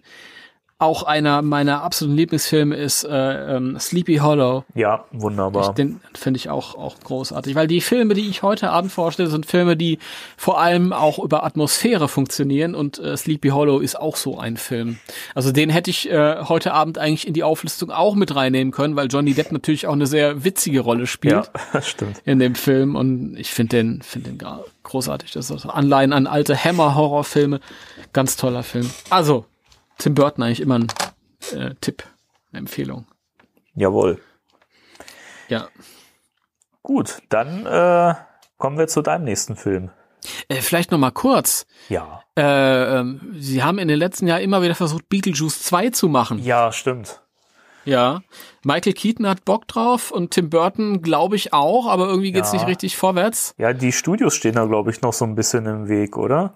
Ich verstehe es. Ich dachte, Studios sind immer die ersten, die dann sagen, jawohl. ich weiß nicht, woran es liegt, keine Ahnung. Aber also, wäre das was, wo du dich drauf freust?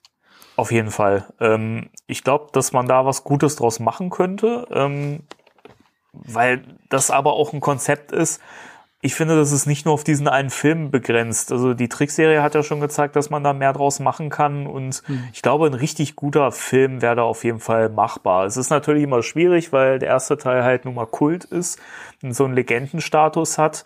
Deswegen kann der zweite Film halt nie und nimmer da mithalten, aber trotzdem hätte ich gerne eine Fortsetzung, die halt mhm. unterhaltsam ist. Ist natürlich auch immer so bei einer, bei einer Hauptrolle, die dann so mit Make-up zugebuttert ist, praktisch, weil da spielt es ja, dann keine Rolle, wenn der Darsteller genau. älter geworden ist.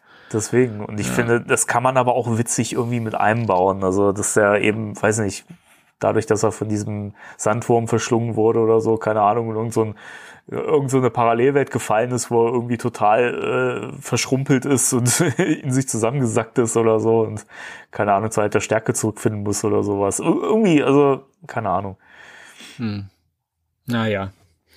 Aber ich lese naja. gerade, dass wohl die Studios selber äh, das Projekt für so gut wie tot äh, erklärt haben. Also, Vielleicht ist kein finanzielles Vertrauen in so eine alte Idee. tja, Weiß ich nicht. merkwürdig. Weiß ich Aber nicht. es bleibt ja noch das Musical, Ja. Das Musical. das ich nicht gesehen habe. ich auch nicht. Sehr gut. Nun gut. Dann machen wir weiter. Ja. Okay. Ähm, mein nächster Film heißt Fright Night, beziehungsweise im Deutschen Mein Nachbar, der Vampir. Und äh, auch hier haben wir wieder einen Trailer. Jawohl. Was würden Sie tun, wenn Sie durch Zufall entdecken würden, dass in Ihrem Nachbarhaus ein nichtmenschliches Wesen wohnt? Etwas Schreckliches, etwas unwahrscheinlich Böses. Und wenn Ihnen niemand glauben würde, Nein, Mom, das war kein Albtraum. weder deine Wir haben Mutter meine Frau umgebracht.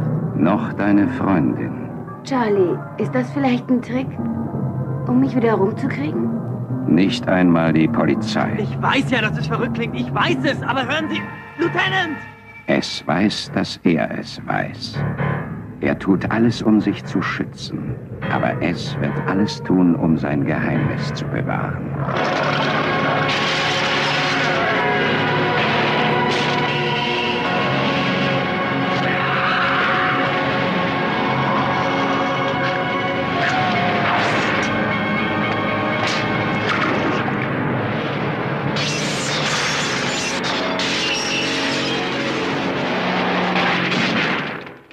Fright Night, die rabenschwarze Nacht. Wenn Sie die Angst lieben, dann könnte das die Nacht Ihres Lebens werden.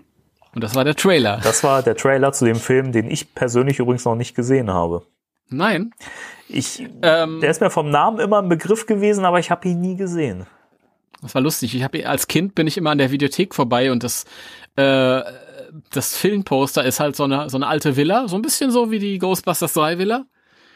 Ähm, und oben drüber in den Wolken ist so eine eine eine dämonische Fratze und ich Ja. weiß noch, dass ich als Grundschüler in der da immer vorbeigelaufen bin und mir gedacht habe, boah, wie unheimlich, grausam. Und ähm, ich habe den Film jetzt mit in meine Liste jetzt genommen für die Sendung, weil ähm, ich habe zwei Lieblingsfilme dabei und ich habe gedacht, einen so 80er Jahre Videotheken-Kultfilm muss ich reinnehmen, der so ein bisschen vom Stil in die Richtung geht, Ghostbusters-mäßig. Ähm, tatsächlich taucht auch ein, eine, ein Puppet, eine, eine animatronische Dämonenfigur in dem Film auf, die für Ghostbusters vorgesehen war und sollte eigentlich die äh, Bibliothekarin sein, wenn die Bibliothekarin sich halt in diesen Dämon verwandelt. Und äh, die Figur wurde dann aber als zu unheimlich empfunden, wurde dann beiseite gelegt und später haben die, ähm, als sie dann Fright Night gedreht haben, haben sie, sind ja dieselben Effekte Leute gewesen, war auch ähm, Boss-Films wieder und die haben halt einfach die Figur genommen dann für den Film. Wie praktisch. Ja. Ähm, in dem Film geht's um Charlie Brewster, ein junger Mann, der ähm, eine Beziehung führt mit einer Freundin, die gespielt wird von Amanda Beers, glaube ich, die die Nachbarin ist von El Bundy später. Das ist im Nachhinein immer so ein bisschen irritierend gewesen, aber gut. Ähm, und äh, er beobachtet irgendwann, dass äh, neue Nachbarn einziehen, seltsamerweise mitten in der Nacht und äh, da wird ein Sarg reingeschafft und ähm, er beobachtet es eine ganze Weile und stellt dann fest, ey, mein Nachbar ist ein Vampir. Daher auch der Titel Mein Nachbar, der Vampir. Und ähm, dadurch, dass ihm das auffällt, wird er dann quasi zu Gefahr und kriegt dann nächtlich Besuch von dem Vampir, der ihm verwarnt und sagt, hier, pass auf, lass mich in Ruhe. Du hast mitbekommen, wer ich bin und was ich bin. Mach mir kein Problem, dann lass ich dich am Leben. Mhm. Und er ist aber so blöd und macht dann halt Probleme, auch weil der Vampir ähm, seine Freundin irgendwann sieht und es auf die abgesehen hat.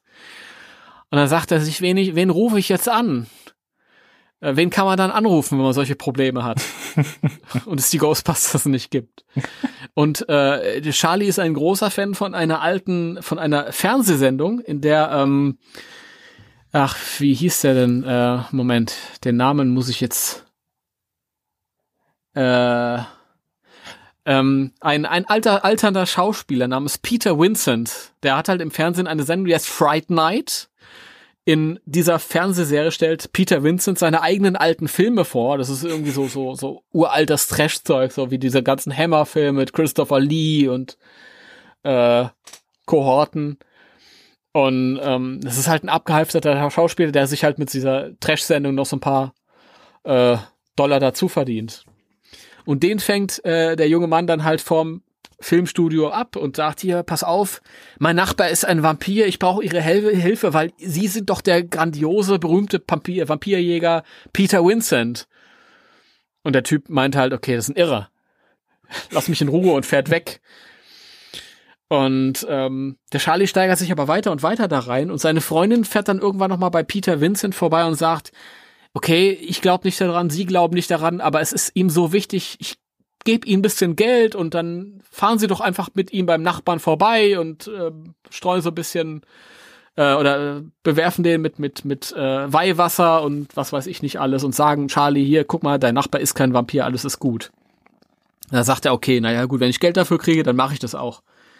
Dann fahren sie dann rüber und ähm, zunächst sieht es auch so aus, als äh, hätte der Charlie sich geirrt, aber äh, dann auf einmal sieht halt Peter Winston, der große Vampirjäger, hey, der Typ hatte überhaupt kein Spiegelbild. Ich muss ganz schnell weg. aber am Ende dann, dann wächst er dann doch über sich hinaus und, und, und die beiden bilden dann ein Team und versuchen dann Charlies Freundin, die vom Vampir angefallen wurde und sich dann auch zu verwandeln beginnt und ja, naja, den müssen sie dann retten und den Tag retten und ja, es ist eine, eine, eine ganz tolle, altbackene, aber wunderschöne Gruselkomödie im 80er Jahre Stil, hat 80er Jahre Musik, hat 80er Jahre Haptik, hat äh, im, im Deutschen, das ist auch so ein Film, ich bin ja auch jemand, der ähm, gerne äh, Filme in der Original, US-Originalfassung guckt, gerade heutzutage. Aber ähm, den muss ich halt auch im, im Deutschen gucken, weil die deutschen Stimmen halt auch ganz, ganz toll sind. Der Vampir wird gesprochen von Norbert Langer, den ich sowieso liebe, weil das war mein Hörspiel He-Man.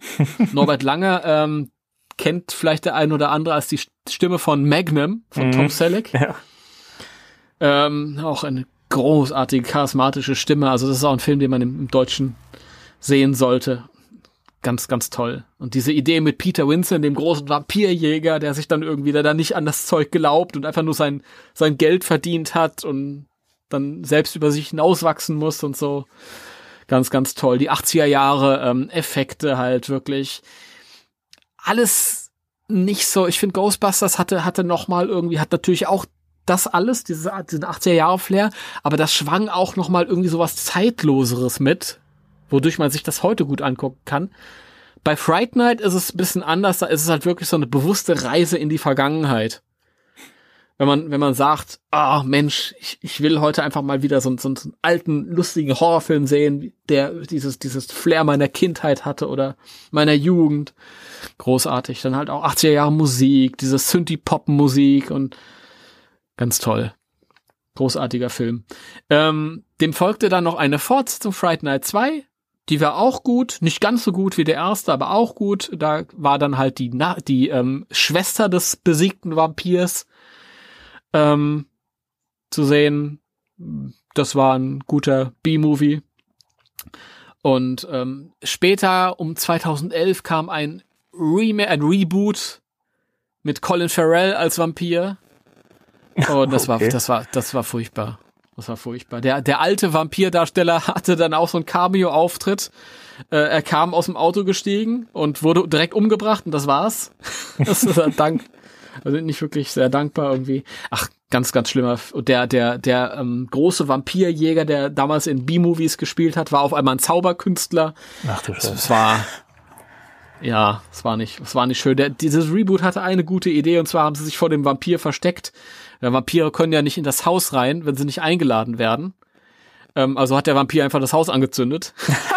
Wie geil ist das denn? Das war eine geile Idee, dass ein Reboot hatte, aber sonst war es halt wirklich. Sehr schön. Also der alte Film Fright Night, mein Nachbar der Vampir, unbedingter ähm, Ansehtipp für für Kinder der 80er. Wenn ihr es noch nicht kennt oder vielleicht ihr habt ihr euch jetzt auch wieder daran erinnert, schaut den mal oder schaut den mal wieder. Ja, also habe hab ich mir eh schon, du hast, du hast ja schon mal von dem Film erzählt, meine ich. Habe ich? Ich meine ja. Ähm, und da habe ich ihn ja schon mal auf die, auf die Watchlist gepackt. Habe ihn aber immer noch, noch nicht sehen können. Aber ich finde, es, es klingt schon toll und ähm, ich habe mir mal so ein paar Bilder angeguckt und ein paar vereinzelte Sachen bei YouTube und äh, sieht wirklich cool aus. Es ist halt wirklich, wie du schon sagst, es ist halt so, so, so ein Zeitdokument, ne? Aber ja. wenn ich dann dagegen Bilder aus dem Remake oder Reboot, wie auch immer, sehe, das hat halt längst nicht mehr diesen Charme. Wo wir eben wieder bei diesem Punkt sind, dass eben oft so alte Filme eben auch, wenn sie eben so die Zeit widerspiegeln, in der sie gedreht wurden, eben auch so einen gewissen Charme haben. Mhm. Absolut. Also das ist wirklich so ein, so ein, so ein Einlassen. Der, der neue Film hat halt, der ist halt technisch perfekter, runder, klar. Ähm, und es gibt ja auch alte Filme, muss man sagen, die sind hervorragend gealtert und die kann man sich heute halt auch noch angucken. Ja. Ähm, der gehört da nicht dazu, definitiv nicht. Aber es ist halt so ein, so ein bewusstes sich entscheiden, mal wieder was mit altem Flair. Es ist kein schlechter Film. Es ist einfach nur ein, ein Film, der halt in diese Zeit gehört. Und er ist witzig und er ist vor allem auch richtig unheimlich stellenweise. Da gibt es Passagen, wo die dann die Jugendlichen durch so eine so eine ähm, nächtliche Gasse laufen und der Vampir kommt dann auf einmal aus dem Nebel und ähm, du hast auch wieder die erotische Komponente. Äh, es, in, so, in so einem Nachtclub äh, flüchten sie sich dann und der Vampir taucht da auch auf und tanzt dann mit der Freundin von Charlie. Und es ist witzig, unheimlich und ja, rund. Auf jeden Fall. Ja, schön. Aber wenn ihr, wenn ihr in den 90ern geboren seid oder, oder, oder noch jünger seid, dann ist es wahrscheinlich nichts mehr für euch. Es sei denn, ihr habt wirklich so dieses Retro-Ding für euch entdeckt. Ich habe den Film ähm, auch noch auf VHS-Videokassette, tatsächlich, hey. ich den nicht irgendwie digital, ja. Und ich habe ja auch noch einen Funktion funktionsfähigen Videorekorder und ich ähm, saß irgendwann mal abends hier und Uwe war zu Besuch. Ich habe gesagt, Uwe, ich zeig dir jetzt mal einen coolen Film. Und Uwe äh, konnte dem jetzt nicht mehr so richtig was abgewinnen, weil, weiß ich nicht, wahrscheinlich hat er mit was anderem gerechnet. Deswegen die, die Warnung an euch. Echt 80er. Ja, das Vielen war mein Film Nummer zwei. Sehr gut, ja. Damit hast du wahrscheinlich eher den äh, Geist im entferntesten Ghostbusters-mäßig getroffen als ich mit meinem nächsten Film. der eher, sag ich mal, Splatter- und Slasher-Filme aufs Korn nimmt. aber somit halt auch irgendwo mit Horror zu tun hat und äh, halt eine Komödie ist. Und wenn ich den Titel gleich sage, dann werden viele sagen, ja, geil. Manche werden sagen, was? Habe ich noch nie gehört. Tucker and Dale vs. Evil. Ja, Trailer. Dieser Ort ist total unheimlich.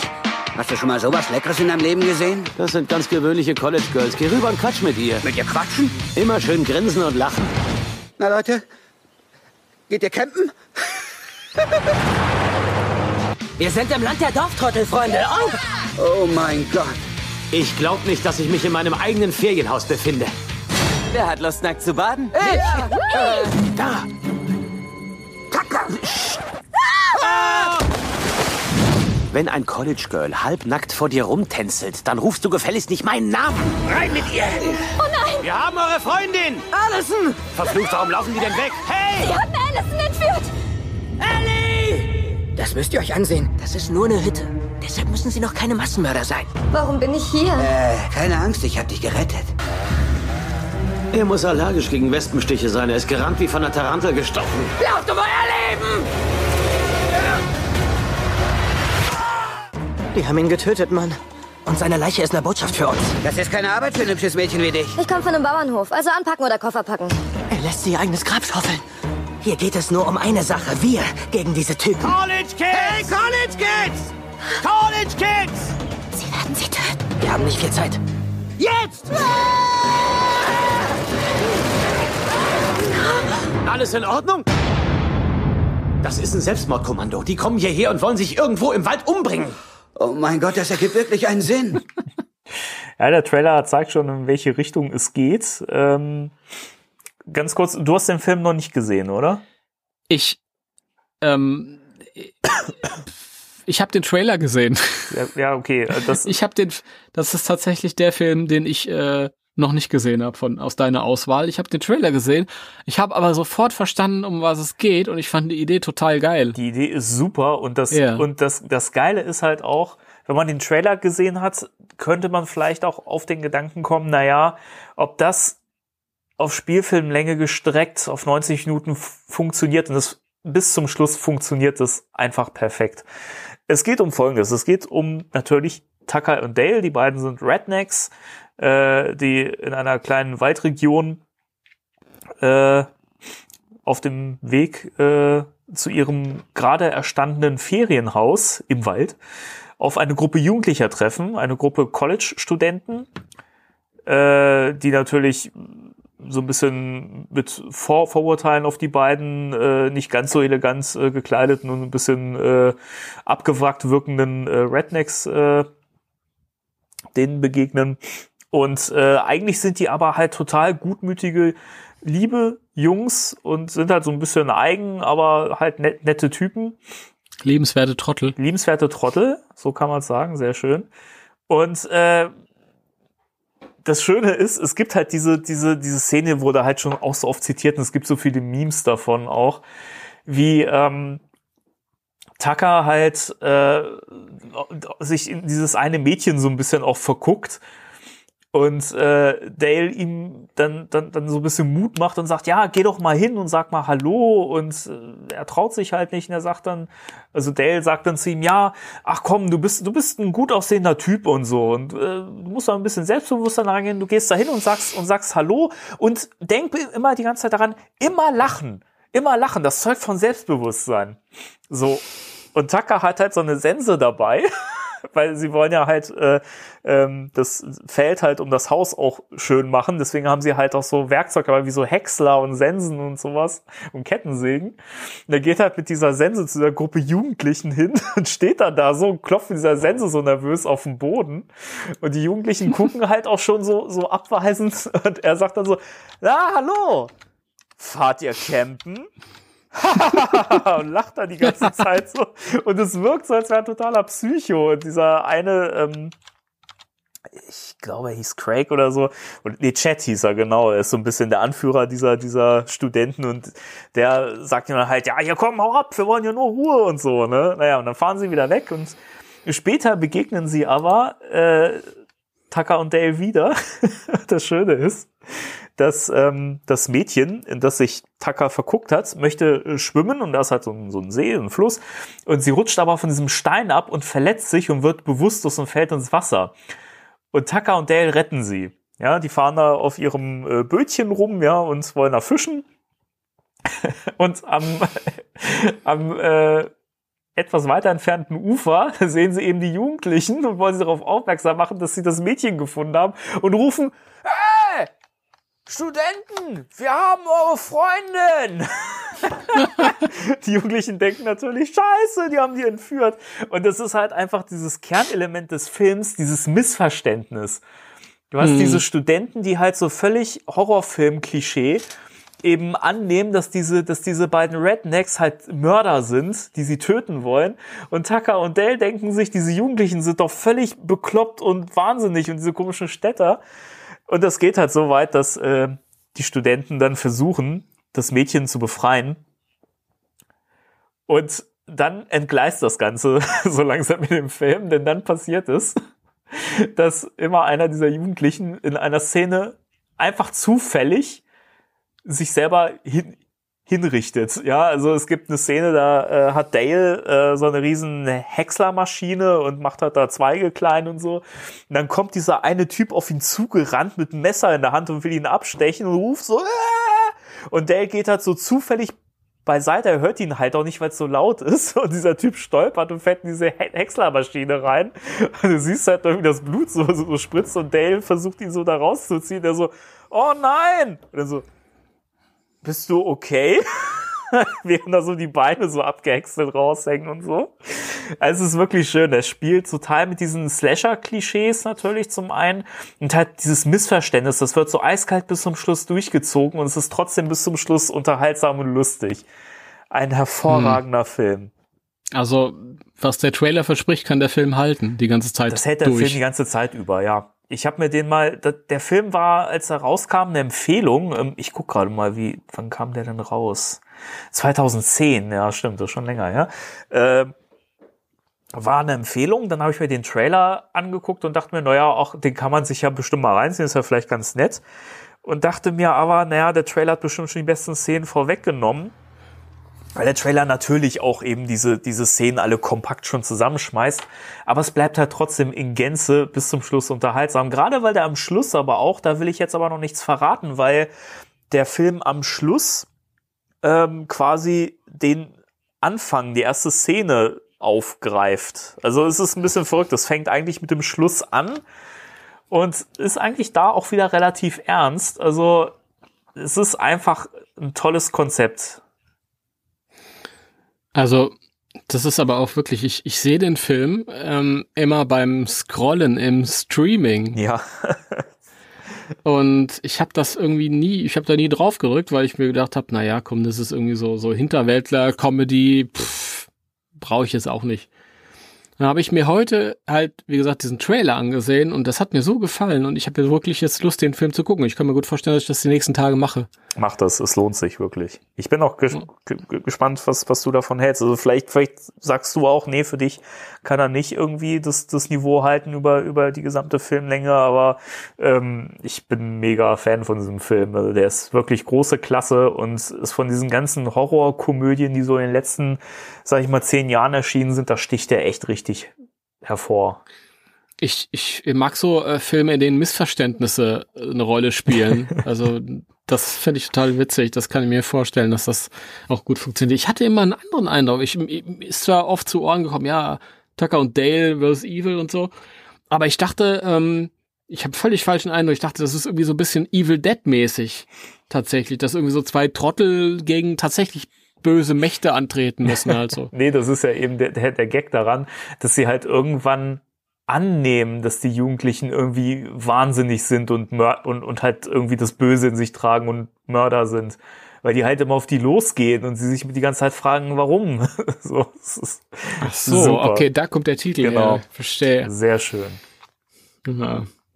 Dann bin ich äh, gespannt und auch froh, dass du jetzt nicht das Ende gespoilert hast. Ja, so wie ich vorhin bei Tanz der Vampire. Schande über Ja, ich finde, das, ist, das muss man aber auch mal so ein bisschen abwägen. Ich finde, bei Tucker and Dale vs. Evil ist es, wenn man diesen Schluss spoilert, schon ähm, das nimmt viel von diesem Überraschungseffekt am Schluss noch weg, weil der tatsächlich am Schluss nochmal, der, der, der holt nochmal so einen Kniff aus der Tasche, wo du denkst, okay, das habe ich schon in vielen Horrorfilmen gesehen, aber ich hätte es nicht in diesem Film erwartet und da ist es auch cool umgesetzt.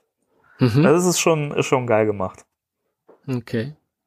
Ja, also Leute und auch ich selbst, wir schauen uns den Film an, oder? Mach das, ja. Ja. Mach das, ich mache es auch. Vielleicht machen wir mal eine Watch-Party zusammen. Ich berichte dann äh, hier live im Podcast, äh, wenn ich den Film gesehen habe. Ja, geil. Und gib dann, gib dann mein, mein Feedback. ich bitte darum. Ja. Dann kommen wir jetzt zu unseren letzten Filmen. Ja. Jetzt äh, habe ich wahrscheinlich den für euch sinnlos klingenden Trailer. Da müsst ihr jetzt aber gleich durch. Mein letzter Film ist auch mein liebster Film von diesen dreien und ist auch einer meiner absoluten Lieblingsfilme, wahrscheinlich sogar in den Top 3.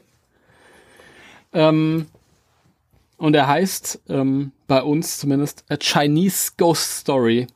Beziehungsweise früher beim ZDF Verführung aus dem Reich der Toten. Ach ey. was für ein Titel. Ja, aber der Titel hat tatsächlich auch was. Er passt auch zu dem Film.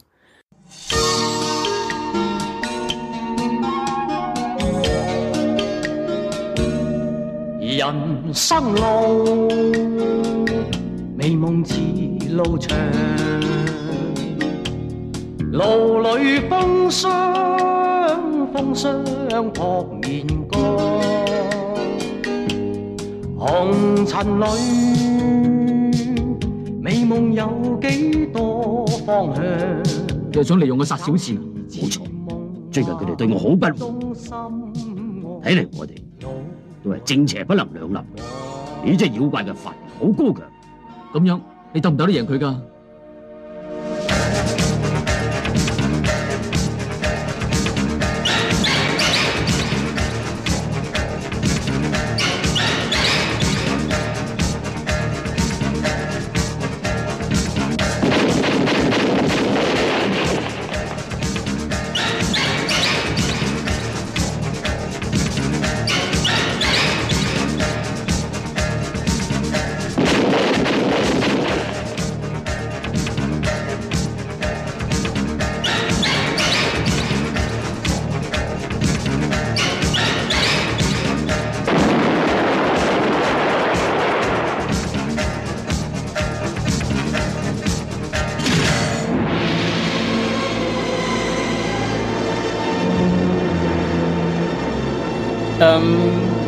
gleich drauf zu sprechen. Es geht in dem Film, also es spielt im alten China, so vor rund 1000 Jahren rum.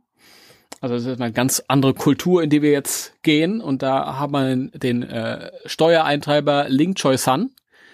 Der gerät in ein Unwetter und verliert all seine Unterlagen und ist quasi mittellos und kann keine Steuern mehr eintreiben, weil halt seine ganzen, sein ganzes Papier ist verloren gegangen und ist nichts mehr wert und so. Und er steht halt quasi äh, vor den Trümmern seiner Existenz und äh, wird überall abgewiesen im kleinen chinesischen Dorf und muss deswegen halt, wird in die Wälder geschickt, wo er halt irgendwie einen Schlafplatz sucht und er findet dann den äh, Orchideentempel. Und das ist so ein, so ein alter, verwunschener Tempel, wo ein äh, Kung-Fu-Mönch haust. Und dieser Kung-Fu-Mönch, der hat sich da niedergelassen, weil er die Schnauze voll hat von der Menschheit. ähm, der hat sich gesagt, nee, das ist zu viel, ich gehe, brauche ich nicht mehr. Und ich bin lieber hier, lass mich im Wald nieder und, und jage die, die äh, Geister und verlorenen Seelen des Waldes, weil mit den Toten kann ich irgendwie mehr anfangen als mit den Lebenden. Ähm, also das ist ein schlagfertiger, gewitzter Typ. Ähm, und der, der, der Steuereintreiber, der Leng Choi der kann dann in dem Tempel unterkommen. Am nächsten Tag wird er dann weggeschickt und äh, irrt wieder durch die Wälder und lernt ein Mädchen kennen. Und zwar, der ist Sio Sing. Äh, und da bahnt sich so eine, so eine kleine Romanze an. Sio Sing, das weiß der aber noch nicht, ist ein Geistermädchen, ist eine verlorene Seele und die soll eigentlich im Wald äh, ja Männer anlocken, zusammen mit ihren anderen Schwestern und anderen verlorenen Seelen, soll sie verführen. Daher auch Verführung aus dem Reich der Toten. Und wenn sie dann quasi so mitten im, im Liebesspiel äh, sind, dann wird eine Glocke geläutet, die sie an ihren Fersen tragen. Und dann kommt äh, die Meisterin, das ist eine alte Hexe, ein alter Baumdämon an mit einer riesigen Zunge und saugt die Männer aus quasi. Und er zieht ihnen die Lebenskraft, bis nur noch äh, ziemlich depperte Stop-Motion-Zombies übrig bleiben. und ähm, ja, im erst ist es diesem, diesem äh, Leng Choi San nicht ganz klar, dass seine, seine Geliebte, mit der er der Romanze hat, dass das ein, ein Geist ist und der, der Kung-Fu-Mönch äh, weist ihn aber dann darauf hin. Und ähm, das ist ein, ein wunderschönes Duo, spielen sich so die Bälle zu und es funktioniert erst gar nicht zwischen denen und raffen sich aber zusammen und versuchen halt dieses Geistermädchen zu retten. Und ähm, es verschlägt sie bis in die Unterwelt, wo dieses Mädchen halt verkauft werden soll und soll einen äh, alten Bergteufel heiraten und dem entreißen sie dann die Seele und ähm, äh, hauen dann unter, mit, mit der Asche von dem Mädchen ab und graben die Asche aus und, und, und äh, oder graben sie wieder woanders ein, damit die quasi wiedergeboren werden kann. Und da gibt es einen ganz theatralischen Abschluss und wie alle, alle großen Liebesgeschichten ist es eine zumindest süß-saure am Ende. Und dieser Film ist unglaublich schön. Der ist, ähm, also da stimmt wirklich alles. Wenn man ein bisschen Sinn hat äh, für Zauber und, äh, und Poesie, der ist poetisch, der ist, der ist, entführt dich in diese, erstmal in diese andere Kultur. Es ist nicht nur eine andere Kultur, sondern auch eine andere Zeit. Also es ist eine komplette Realitätsflucht. Wenn du sagst, boah, ich habe die Schnauze voll vom Alltag, ähm, dann muss man sich diesen Film angucken. Du gehst in diese andere Kultur, du gehst in die andere Zeit. Ähm, es ist äh, furios inszeniert. Jeder, der schon mal einen asiatischen äh, Kung-Fu-Film gesehen hat, wird wissen, was ich meine. Die schweben da durch die Gegend. Die Gesetze von Physik äh, und, und Logik sind quasi ähm, ausgesetzt. und dazu hast du halt diese, diese unglaublich wunderschöne Liebesgeschichte, die, die, die lustig ist und, und, und berührend und, und mitreißt. Dann hast du ähm, humoristische Elemente durch diesen Kung-Fu-Mönch, der halt einen Spruch nach dem anderen reißt. Äh, da hast du so Dialoge wie, warum kommst du so nah? Und der Kung-Fu-Mönch sagt, weil ich aus dem Maul stinke, damit du nicht so viel Fragen stellst. das ist, wir haben damals auf dem Boden gelegen vor Lachen. Ja, man muss sich das im Film angucken. Ich kann das nicht so gut rüberbringen. Und ähm, es ist halt wirklich furios und und und und und fremdartig und toll und und aus so vielen Arten und und und Weisen berührt einen das. Der Soundtrack ist ist, ist schön und und und reißt mit und es ist theatralisch, es ist ähm, äh, ja also großartig, ganz, ganz, ganz großartiges Kino. Das ist wahrscheinlich, es ist der, der beste Film aus Hongkong, den ich jemals gesehen habe. Und einer der, der besten Filme, die ich überhaupt jemals gesehen habe. Wow, okay.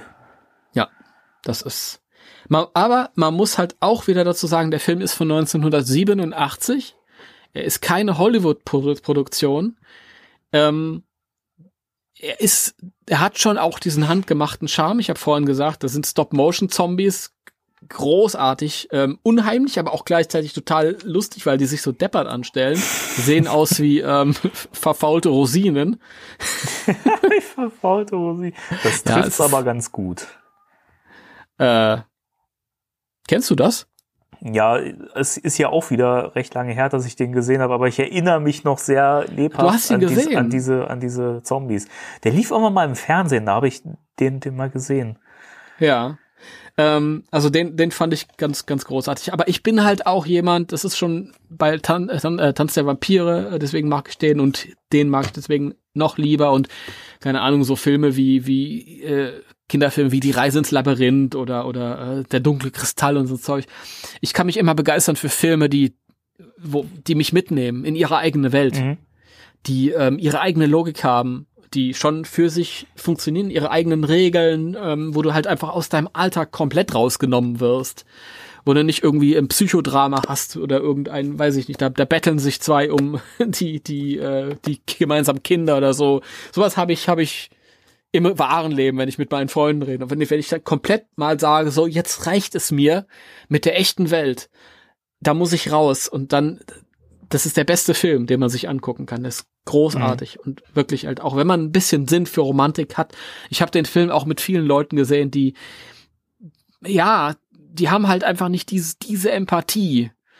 Äh, die sind dann abgelenkt durch, die können da nicht so sich drauf einlassen. Also du musst dich wirklich auf auf Stimmungen, auf Melodien, auf auf Farbenspiele, ja, ähm, auf auf Romantik, auf auf ähm, Liebe einlassen können. Ähm, und dann findest du da total, findest du dich zurecht in dieser, in dieser wunderschönen Welt. Ich war ähm, hin und weg. Ich weiß noch, zum ersten Mal habe ich den gesehen im Sommer 1994. Das weiß ich noch ganz genau, weil einen Tag später bin ich mit meinen Eltern und meinen Kumpel von mir äh, in Urlaub gefahren und wir haben uns abends noch dann zusammen den Film angeguckt, Verführung aus dem Reich der Toten. Und der lief halt äh, im Doppelpack auf dem ZDF, im ZDF äh, zusammen mit dem zweiten Teil, der fast genauso gut ist. Der ist auch wieder großartig. Ähm, passiert fast genau dasselbe, aber, aber es ist genauso mitreißend. Und dann etwas später habe ich noch einen dritten Teil. Es gibt auch noch einen dritten Teil und auch der ist immer noch sehr gut. Er ist nicht mehr so gut wie die ersten beiden, aber immer noch sehr gut. Ähm, deswegen, also die Trilogie, ich, ich rede jetzt speziell nur vom ersten, weil der ist wirklich superb, aber man kann sich das wirklich als Trilogie angucken.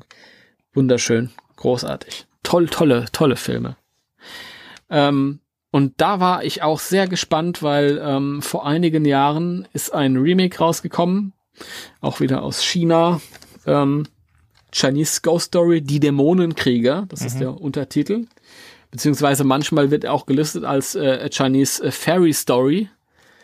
Ähm, und ja, er, der erzählt eine ähnliche Geschichte, aber der ist nicht halb so mitreißend. Es sind Computereffekte, die halt, die halt gerade wirklich verhindern wegen ihrer antiseptische Künstlichkeit, dass man da irgendwie in so eine fremde Welt gerät. Weil das, das hier das Tolle bei diesem alten Film. Du siehst halt wirklich, alles ist handgemacht, aber es ist auch wirklich da. alles ist echt. Ich kann mich drauf einlassen. Ich kann da eintauchen. Und das ist bei diesem neuen Film leider nicht, nicht gegeben, weil es eben, es ist immer noch kein schlechter Film, aber es ist eben nur ein okay Film. Und das fand ich ein bisschen schade. Das ist aber, aber finde ich, ja. merkt man immer wieder bei neueren Filmen, wo halt viel auch nur noch vor Greenscreen und so gedreht wird. Du kommst mhm. einfach nicht gut in so eine Welt rein.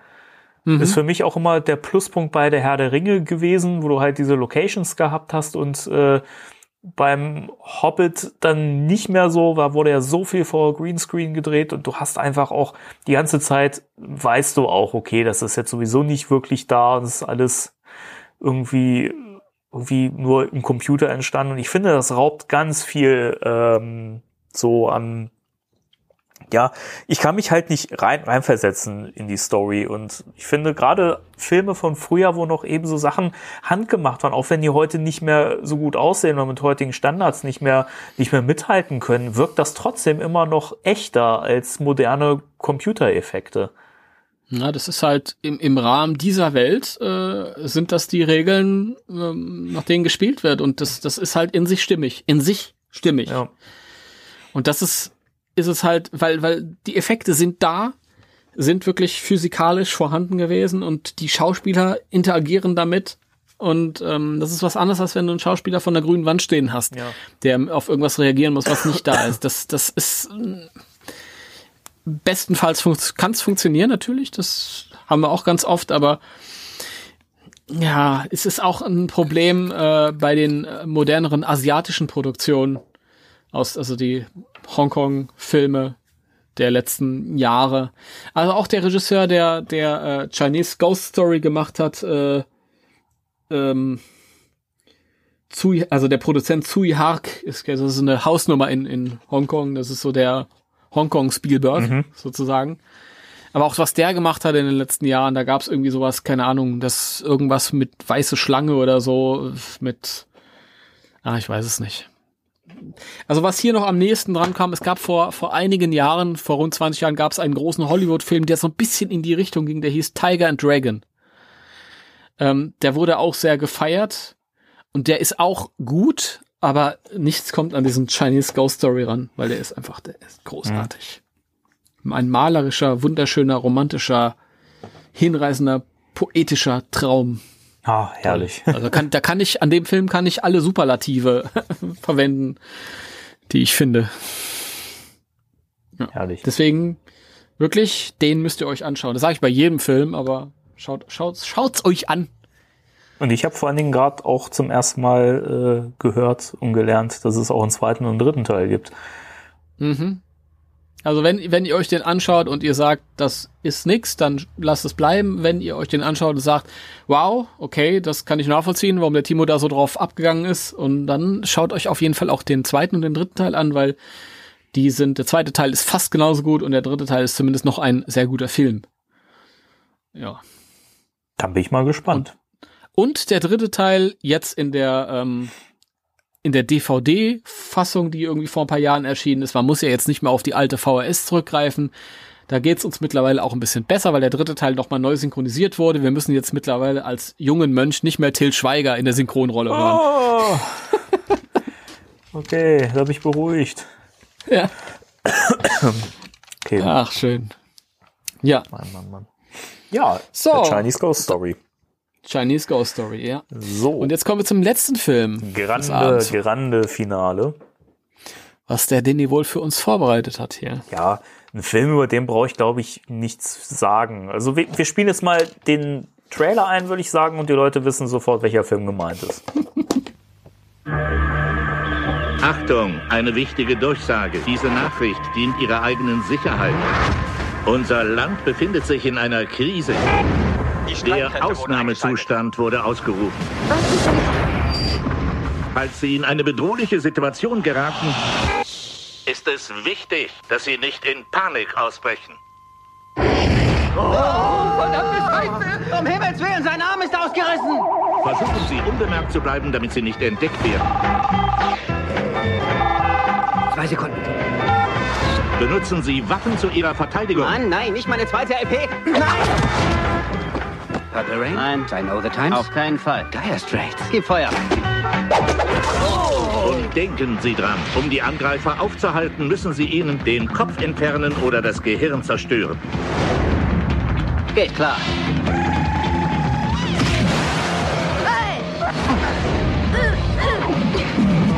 Nein, das bringt nichts. Sind Zombies da draußen? Sag das nicht. Warum nicht? Weil das lächerlich klingt. Ich komme!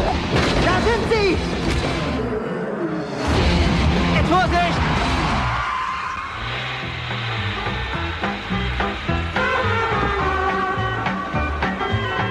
Haben Sie sich wehgetan?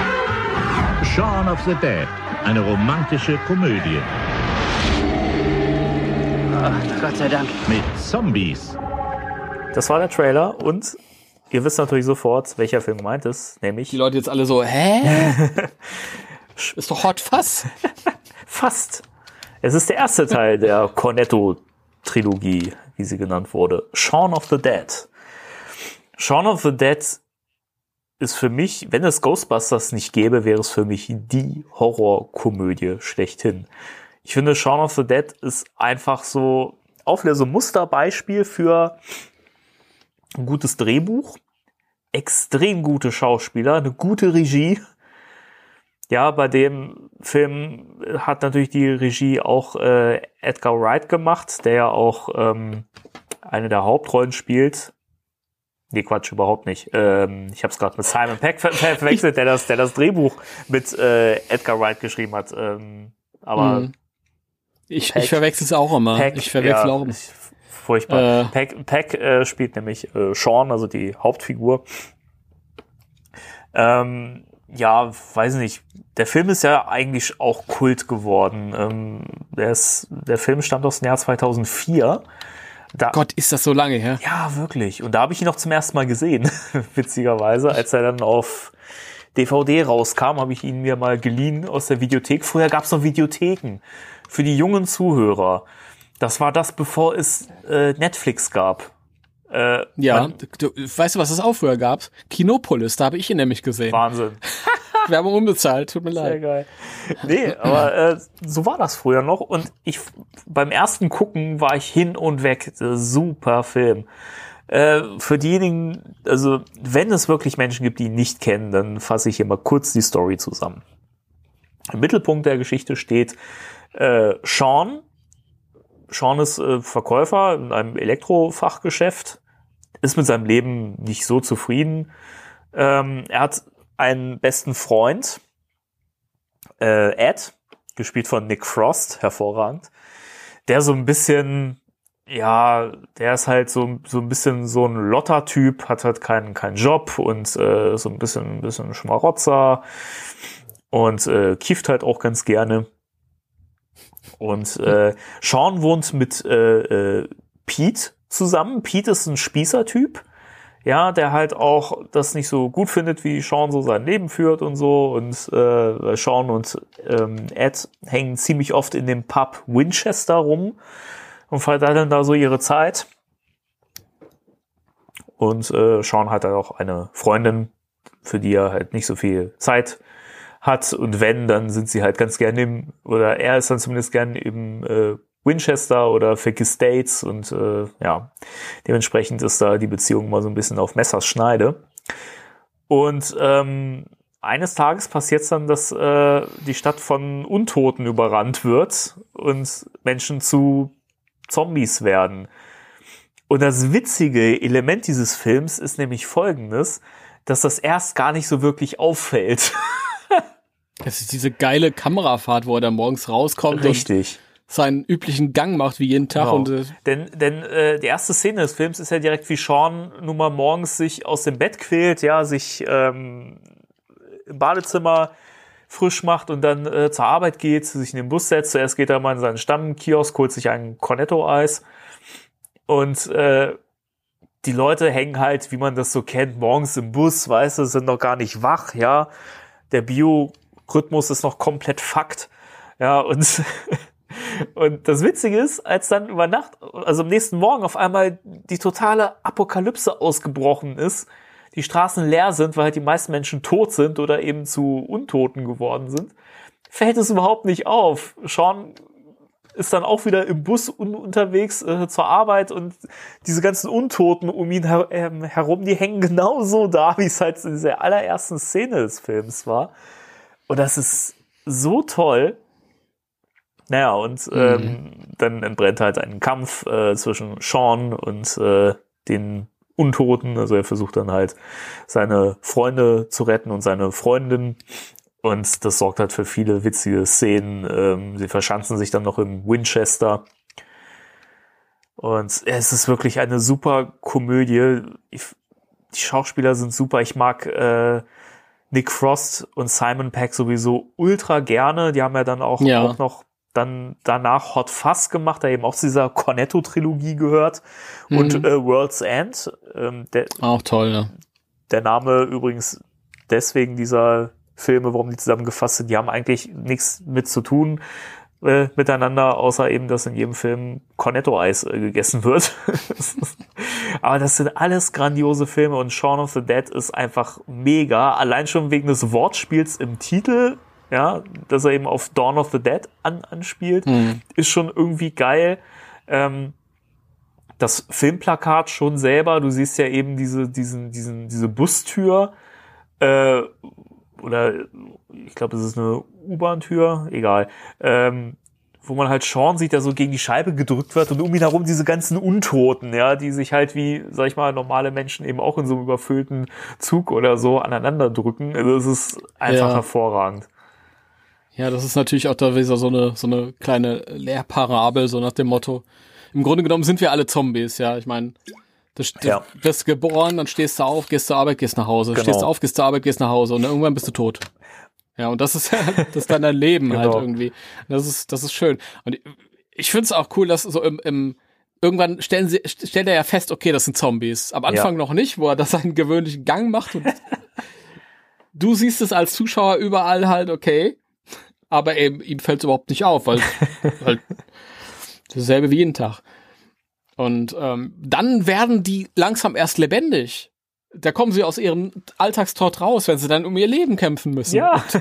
Was fällt ihnen ein? Nichts anderes, als in sich in die Bar zu flüchten.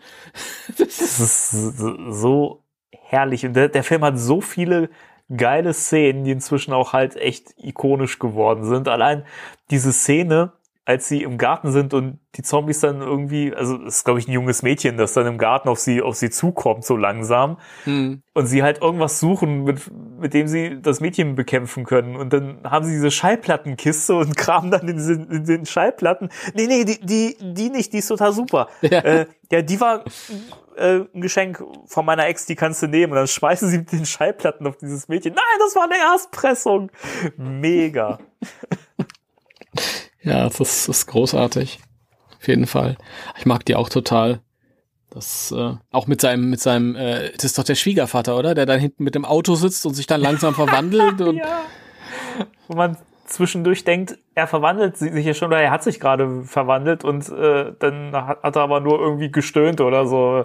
Äh, mach mal das Fenster auf. der Ja. Hammer. Ja, schön. Ich find's auch, auch schön, als sie auf der, der Flucht sind und äh, dann Seans Mutter ja auch schon dabei haben und ähm, die Mutter halt auch schon von dem Geschehen um sie herum total geschockt ist und sie dann, ähm, sie haben ja noch dieses äh, Mädchen dabei, ich glaube, sie heißt Diane, ähm, die ja irgendwie Schauspielstudentin ist und ähm, dann der Truppe beibringt, wie sie sich als Untote bewegen, damit sie nicht erkannt werden, äh, damit sie in das Winchester reinkommt, das halt von Zombies komplett umringt ist und und jeder muss halt irgendwie so seinen seinen seinen Zombie äh, vormachen, wie er den spielen würde. Und die Mutter steht halt wir- wirklich nur total geschockt da von diesem ganzen Geschehen und sie, und sie ja, das ist hervorragend, super, so kannst du das, das, das spielen und so. Das ist so geil. Ja. Ist auch von vorn bis hin total absurd.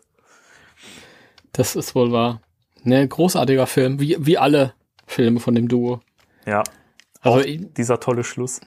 ich muss dazu sagen, es ist auch schon ein paar Jahre her, dass ich den zuletzt gesehen habe, deswegen sind meine Erinnerungen da nicht mehr so frisch.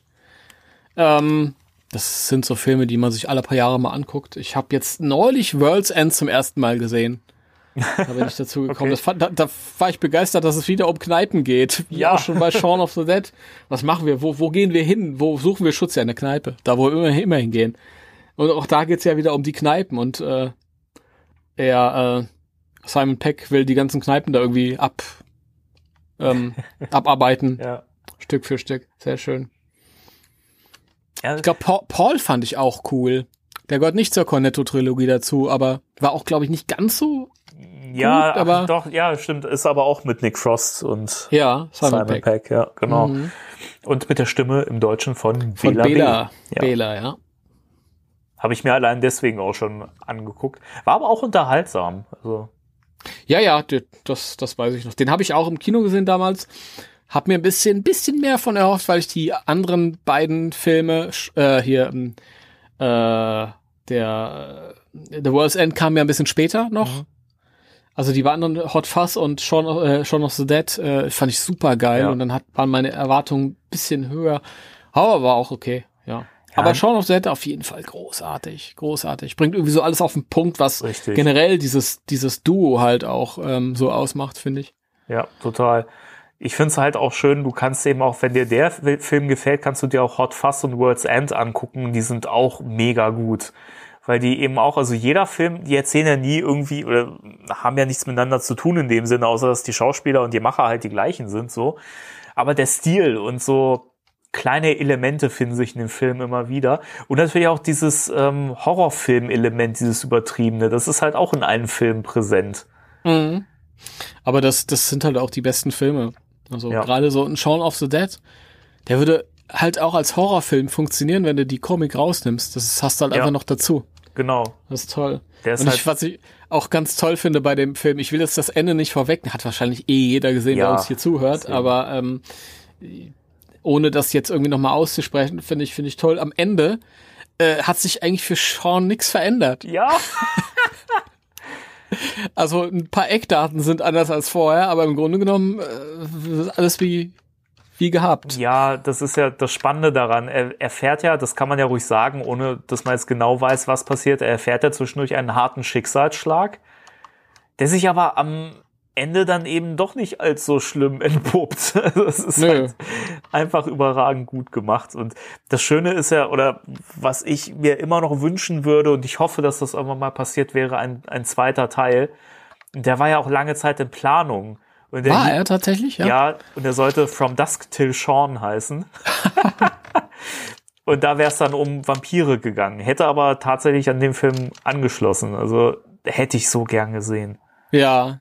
Ach, das wäre schön, wenn das noch eine späte Fortsetzung kommen wird. Ja. Wahrscheinlich schwierig auf demselben Niveau anzuschließen, aber wenn es auch nur halb so gut ist, reicht's mir auch schon. Ja, also mal ganz im Ernst, die haben ja schon mit Hot Fuzz und World's End gezeigt, dass sie halt das Niveau auch irgendwo halten können. Von daher. Ja, das stimmt. Da hätte ich da echt keine Sorgen.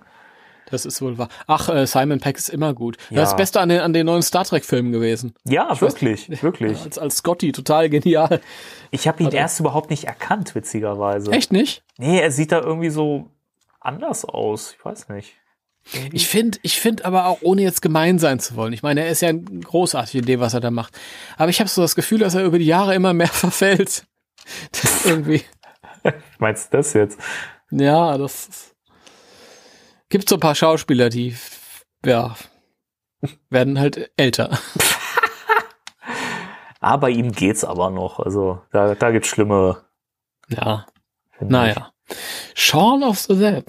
Sehr ja. schön. Ja hervorragender Film. Und äh, ich, wie gesagt, ich plädiere für eine, für eine Fortsetzung. Wir brauchen From Dusk Till Sean. Mhm. Ja, From Dusk Till Sean. Also, Simon, falls du das hier hörst. Bestimmt. dann so möge es sein. Ah, ich sehe gerade äh, Bill Nighy, Nighy, Nighy, Nighy, ist der Vater. Daher kenne ich ihn. Ja. Okay. Der war nämlich auch der, der Tentakelmann aus Fluch der Karibik, Teil 2. Stimmt, ja. Da hast du recht. Ja. Verrückt. Fällt mir gerade so auf. Und ich weiß noch, dass in der deutschen Version die Stimme von Pierce Brosnan hatte. ja. Gut, okay. Äh, Oh, das war's, da sind wir durch. Sind wir Oder durch. hast du noch, hast du noch ein abschließendes Wort zu Shaun of the Dead? Ja, ich habe gerade äh, ge gegoogelt nach From Dusk Till Dawn und witzigerweise in äh, Into the Spider-Verse gibt es ein Easter Egg. Oh, interessant. Und zwar siehst du da ein äh, Plakat von From Dusk Till Dawn. das ist ja witzig, da habe ich noch nie drauf geachtet. Hm, Ich auch nicht, aber Das ist ja cool. mir war auch ordentlich schlecht, Okay. als ich Into the Spider-Verse gesehen habe. Ja, kann ich verstehen. Mir ging's im Kino so. Ich konnte ihn im Kino nicht gut gucken. Nee, das, das, irgendwas hat der Film verkehrt gemacht. Nee, Weiß ich nicht. Ob, ich, ich, das war ein seltsamer Film, wirklich. Mir ist schlecht geworden und ich konnte da nicht mehr hingucken. Ich weiß nicht, ob ich einen epileptischen Anfall oder so bekommen habe. Aber ich war auf jeden Fall nah dran. Also ich musste mich ins Bett legen. Ja, Das habe ich auch noch bei keinem Film vorher gehabt. Ich kann es verstehen. Also als ich ihn im Fernsehen gesehen habe, auf, dem- auf äh, Blu-ray, ging es mir nicht so, aber im Kino habe ich echt Probleme gehabt, muss ich auch sagen. Aber das ist halt auch, der Film ist halt nicht für Leute geeignet, die halt echt Schwierigkeiten haben, wenn ein Film so bunt und tur turbulent ist und mit Effekten vollgeladen. Aber er ist überragend gut. Kannte ich bisher noch nicht. Also ich habe viele bunte mit Effekte überladen, aber irgendwelche, ähm, weiß ich nicht, Sachen sind davor. Ich musste an, an diese Pokémon-Folge denken, die in den 90ern Ah, ja. in Japan gelaufen, wo die Kinder alle umgekippt sind. Ja. Das war vielleicht dieselbe Bildfrequenz in Into the Spider-Verse oder irgendwie, was weiß ich. Okay, ähm, das war's, oder? Ja, du willst, du willst gerade zum Schluss kommen, oder? Ich möchte zum Schluss kommen aus zwei Gründen. Es ist äh, jetzt, in dem Moment, wo wir das aufnehmen, 22.47 Uhr. Wow. Und ich würde gerne etwas essen, was ich heute an dem Tag noch nicht getan habe. Timo, dann soll es so sein und äh, wir hoffen, euch hat unser kleines Halloween-Special gefallen und wir haben euch ein bisschen Inspiration mitgegeben, was ihr gucken könnt. Ja. Gut, dann mal wieder vielen Dank fürs Zuhören. Dir vielen Dank, Timo, dass du dir noch deine knappe Zeit dafür genommen hast, äh, hier mit mir diesen Podcast zu machen. Muss, musste. Ich muss den Leuten noch äh, mit Tipps an die Hand geben. Ja, Sehr schön. mit dir zusammen. Ich danke dir. Dann Ja. äh, würde ich sagen, verabschieden wir uns. Alles klar. Drei. 3-3. Zwei, eins. Tschüss.